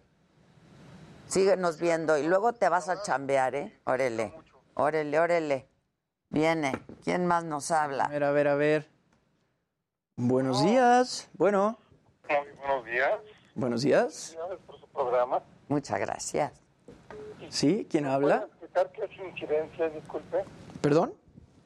¿Qué es incidencia? ¿Es incidencia? ¿Qué qué es? No, Muy pues, buenos días. Sí, buenos sí, a días. ver, dinos, porque ya estamos al aire. ¿Qué es incidencia? ¿Qué es incidencia? No, estamos hablando de los incidentales.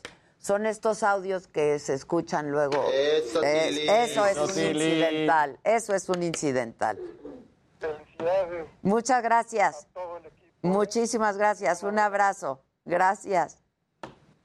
Muy bien que la gente nos sigue, nos sigue viendo. Maca, Luis, ahí están.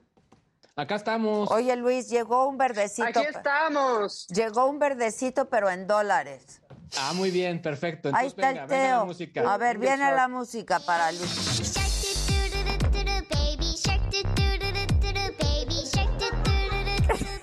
¡Ah, está increíble!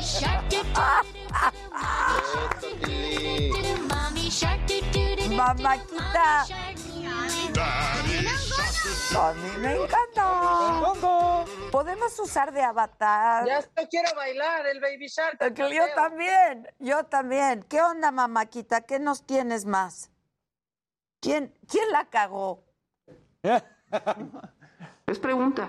A ver que contesten. A ver, contesten. Uy, ¿quién la, la ¿Eh? Lo fue. chamaqué bien gacho, eso de John Lennon. Y entonces puso, pues puso que qué bella imagen de John Lennon con esa playera. Por favor, pongan el tuit de Marcelo Ebrard. A ver. Gran foto, John Lennon con su playera de Pedro Infante. Ah. No, Marcelo. ¿Qué pasó, carnal? No, no, no, no. Carnal Marcelo. Entonces ya pues le dijeron, oye, no, no, no, carnal. Es fake, es fake. Y entonces pues ya después puso la aclaración, pero de todos modos siguió en su macho porque dijo, como sea, buena imagen. Pues sí, ya qué va a decir. Ya qué va a decir, ¿no? Te Ya que va a hablan, decir, hablan. pero Ay, hay no. que decir. Pues sí, ahí es nos como la hablan. segunda Buenos vez que se chamaquean a Marcelo Ebrard, ¿eh? Ya sabemos. Sí, desde cliente Albuquerque ya, nos ¿eh? llaman. Ay, nos llaman desde Albuquerque. ¿Quién habla? ¿Perdón? Desde Albuquerque. Tú muy bien, Raúl Torres. ¿Desde dónde nos ves? Es Raúl, es Raúl que te invitó tu venenito. Muchas gracias, Raúl. Adela, te quiero mucho, soy tu fan número uno. Muchas gracias, Raúl. Te mando un beso desde aquí. Igualmente, acuérdate que estoy enamorado de ti, aunque sea aquí. ¡Ay, bonito! Mándame tus generales, Raúl. Te mando besitos, Raúl. Muchas gracias. Te mando un beso. Abrazo. Bye. Es que se escucha medio. Escucha borroso. Se escucha borroso. Bueno, bueno. Bueno. ¿Sí? ¿Quién habla? Sí. Soy el Chavarroc de aquí del chat. ¡Ay, Chavarroc! ¡Claro! ¿Qué onda, Chavarroc? ¿Cómo estás? Todo bien, aquí viéndolos desde la clínica. Y qué bueno que le llegó su regalo al Casarín. Muchas gracias, Jimmy.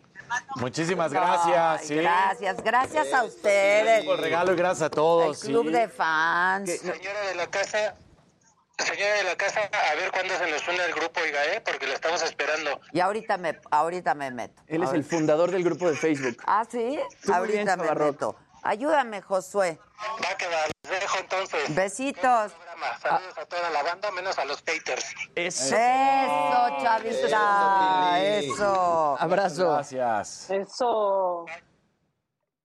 Eso. Eso. A ver, otra. Mira, entran, entró- entran las entran, llamadas. Entran las llamadas. Mándenos videos, ¿eh? Al WhatsApp para que tengan su boleto.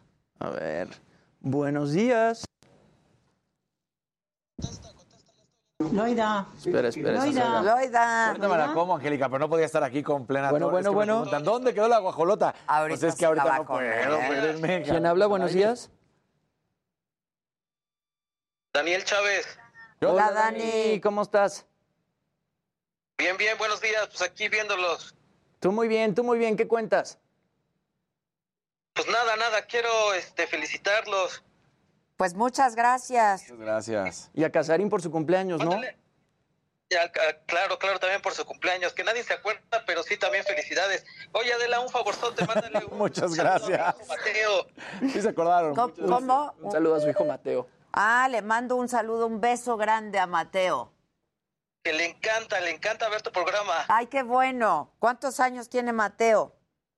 Tiene dos años. Y le encanta. A le, le encanta. No le gusta. Dile hola. Ahí está. Hola, Mateo. Hola, Mateo. Hola, Mateo.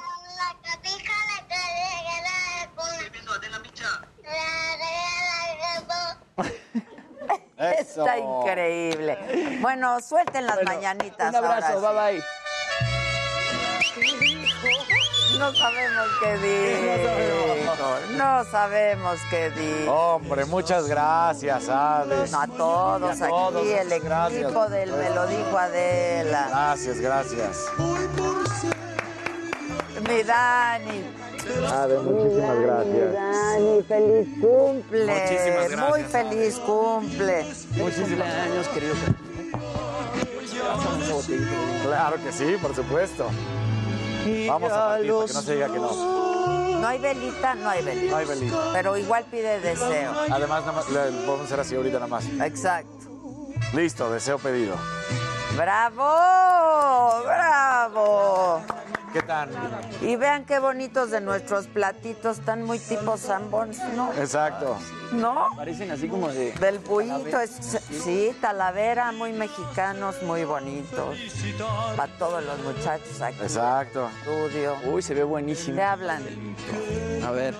Oigan, Luis y Maca, yo espero que ya estén bien para que vengan pronto. Muchas gracias. Le dices que es muy grande el... Sí, ya. Sí, no, Muy bien, ¿y tú? ¿Cómo te llamas? Bien, hola Adela, hola, feliz cumpleaños. Muchas gracias. Saludos a Luis y a Maca, espero que se pongan muy bien pronto para que vuelva a estar todo el equipo juntos.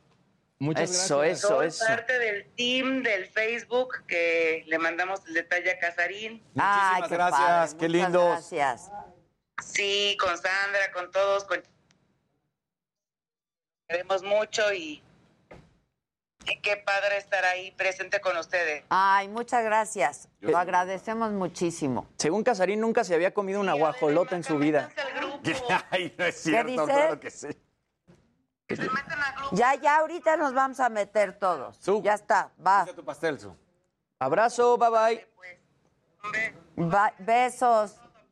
Un beso, bye. Muchas gracias.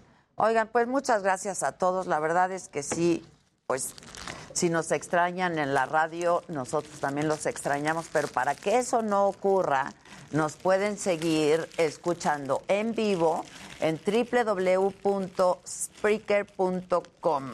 Ya lo subimos al chat, lo volvemos a subir, está apareciendo ahorita en la pantalla porque yo sé que mucha gente quizá comienza viéndonos en la tele, pero pues tiene que salir a chambear y entonces nos iba escuchando por la radio. Lo pueden seguir haciendo www.spreaker.com. Este, en el horario que teníamos nosotros en la radio está ahora Fernanda Familia. Eh, ¿Por qué dije Fernanda? Fernanda Tapia, perdón, perdón, No, perdón. no, no, no, no. no, no. Fernanda Tapia. Nuestra querida amiga Fernanda Tapia, que se van a divertir con ella también. Pero para que no nos extrañen, nos pueden seguir en Saga, en este, Facebook y YouTube. Que pasen un buen día, que sea un buen inicio de semana. Mamaquita, cuídate. Luis, ya ponte bien. Ya espero verlos muy pronto por aquí. Los quiero y se les extraña un chorro. Buenísimo, mi pastel. Hasta mañana Igualmente. todos. Buenazo. Buenazo. Buenazo. Los amo. Nosotros más. Bye. Cuídense. Gracias. De la familia Jade Cook llega a tu cocina. Whether you're a morning person or a bedtime procrastinator, everyone deserves a mattress that works for their style. And you'll find the best mattress for you at Ashley. The new Temper Adapt collection at Ashley brings you one of a kind body conforming technology, making every sleep tailored to be your best. The collection also features cool to the touch covers and motion absorption to help minimize sleep disruptions from partners, pets, or kids. Shop the all new Temper Adapt collection at Ashley in store or online at ashley.com. Ashley, for the love of home. Con Verizon, mantenerte conectado con tus seres queridos es más fácil de lo que crees. Obtén llamadas a Latinoamérica por nuestra cuenta con Globo Choice por tres años con una línea nueva en ciertos planes al Nemer. Después, solo 10 dólares al mes. Elige entre 17 países de Latinoamérica como la República Dominicana, Colombia y Cuba. Visita tu tienda Verizon hoy. Escoge uno de 17 países de Latinoamérica y agrega el plan Globo Choice elegido en un plazo de 30 días tras la activación. El crédito de 10 dólares al mes se aplica por 36 meses. Se aplica en términos adicionales. Se incluye hasta 5 horas al mes al país elegido. Se aplican cargos por exceso de uso.